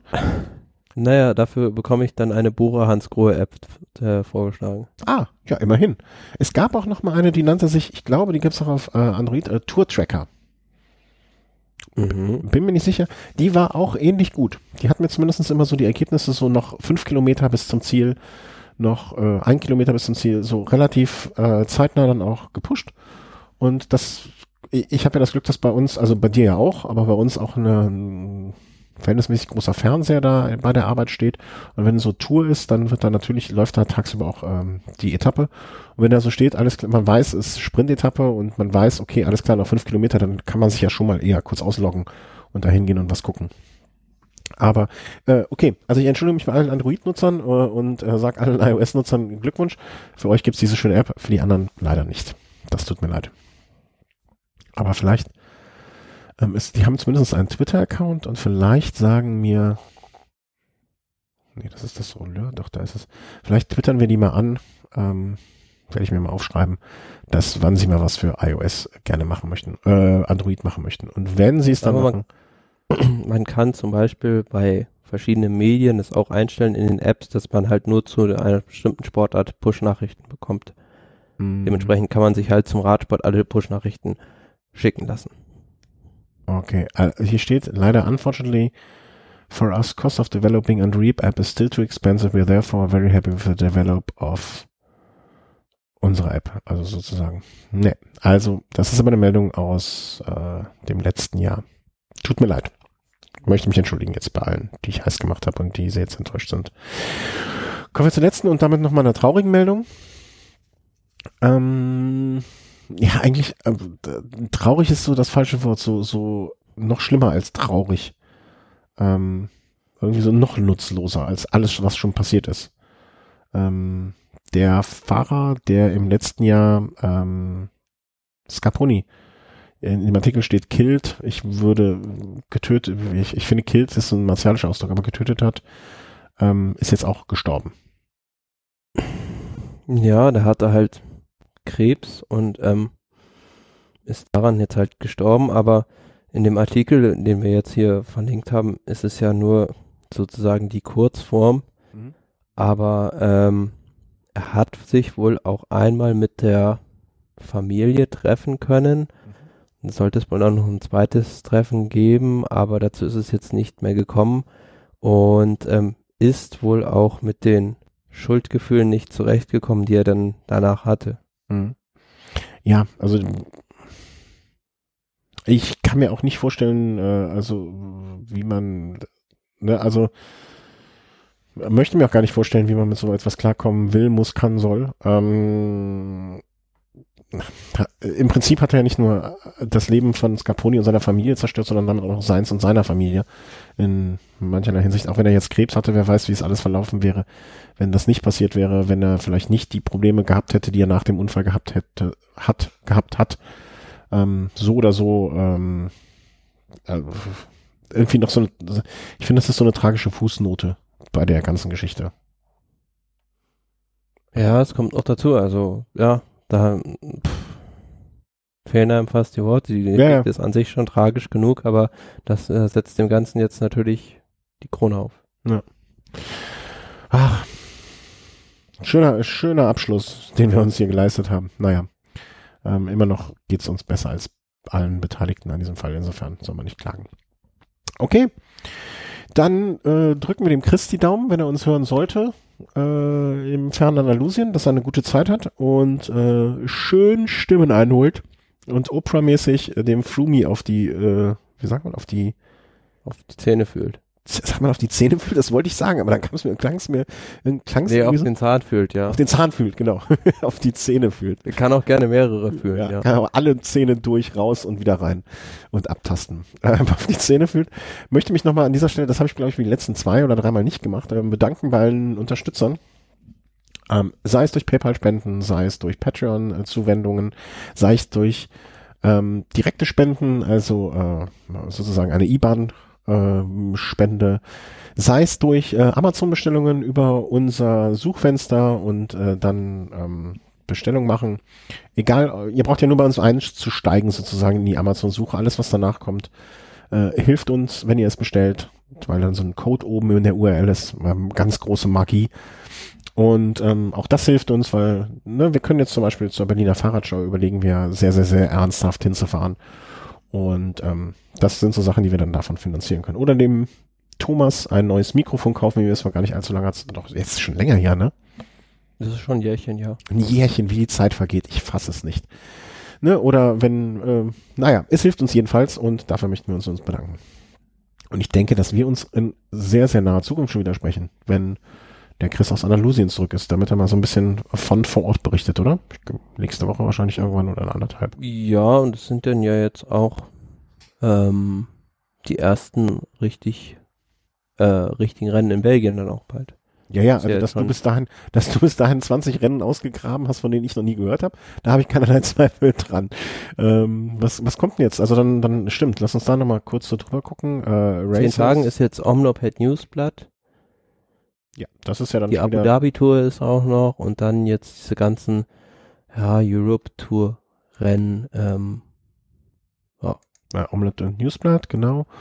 Was kennen wir denn sonst noch? Der Strade Bianchi ist noch so weit weg, da braucht man jetzt noch gar nicht drüber sprechen. Algarve, Andalusien haben wir im Moment. Ähm, was haben wir denn hier noch? Ja, also wir werden schon, äh, wie heißt das? Kurme, Brüssel, Kurme? Körne, Brüssel, Körne. Ja, das ja. ist einen Tag nach Omloped Newsblatt. Hm, das ist ja jetzt auch nochmal, was man, was man kennt. Klassiker de Arabi Arabiata. Ah, nee, Arabidida. Das klingt auch lustig. Alles klar. Also, wir sprechen uns bald, würde ich einfach sagen. Und wünsche euch eine schöne Rechtswoche und ein schönes Wochenende. Tschüss. Tschüss.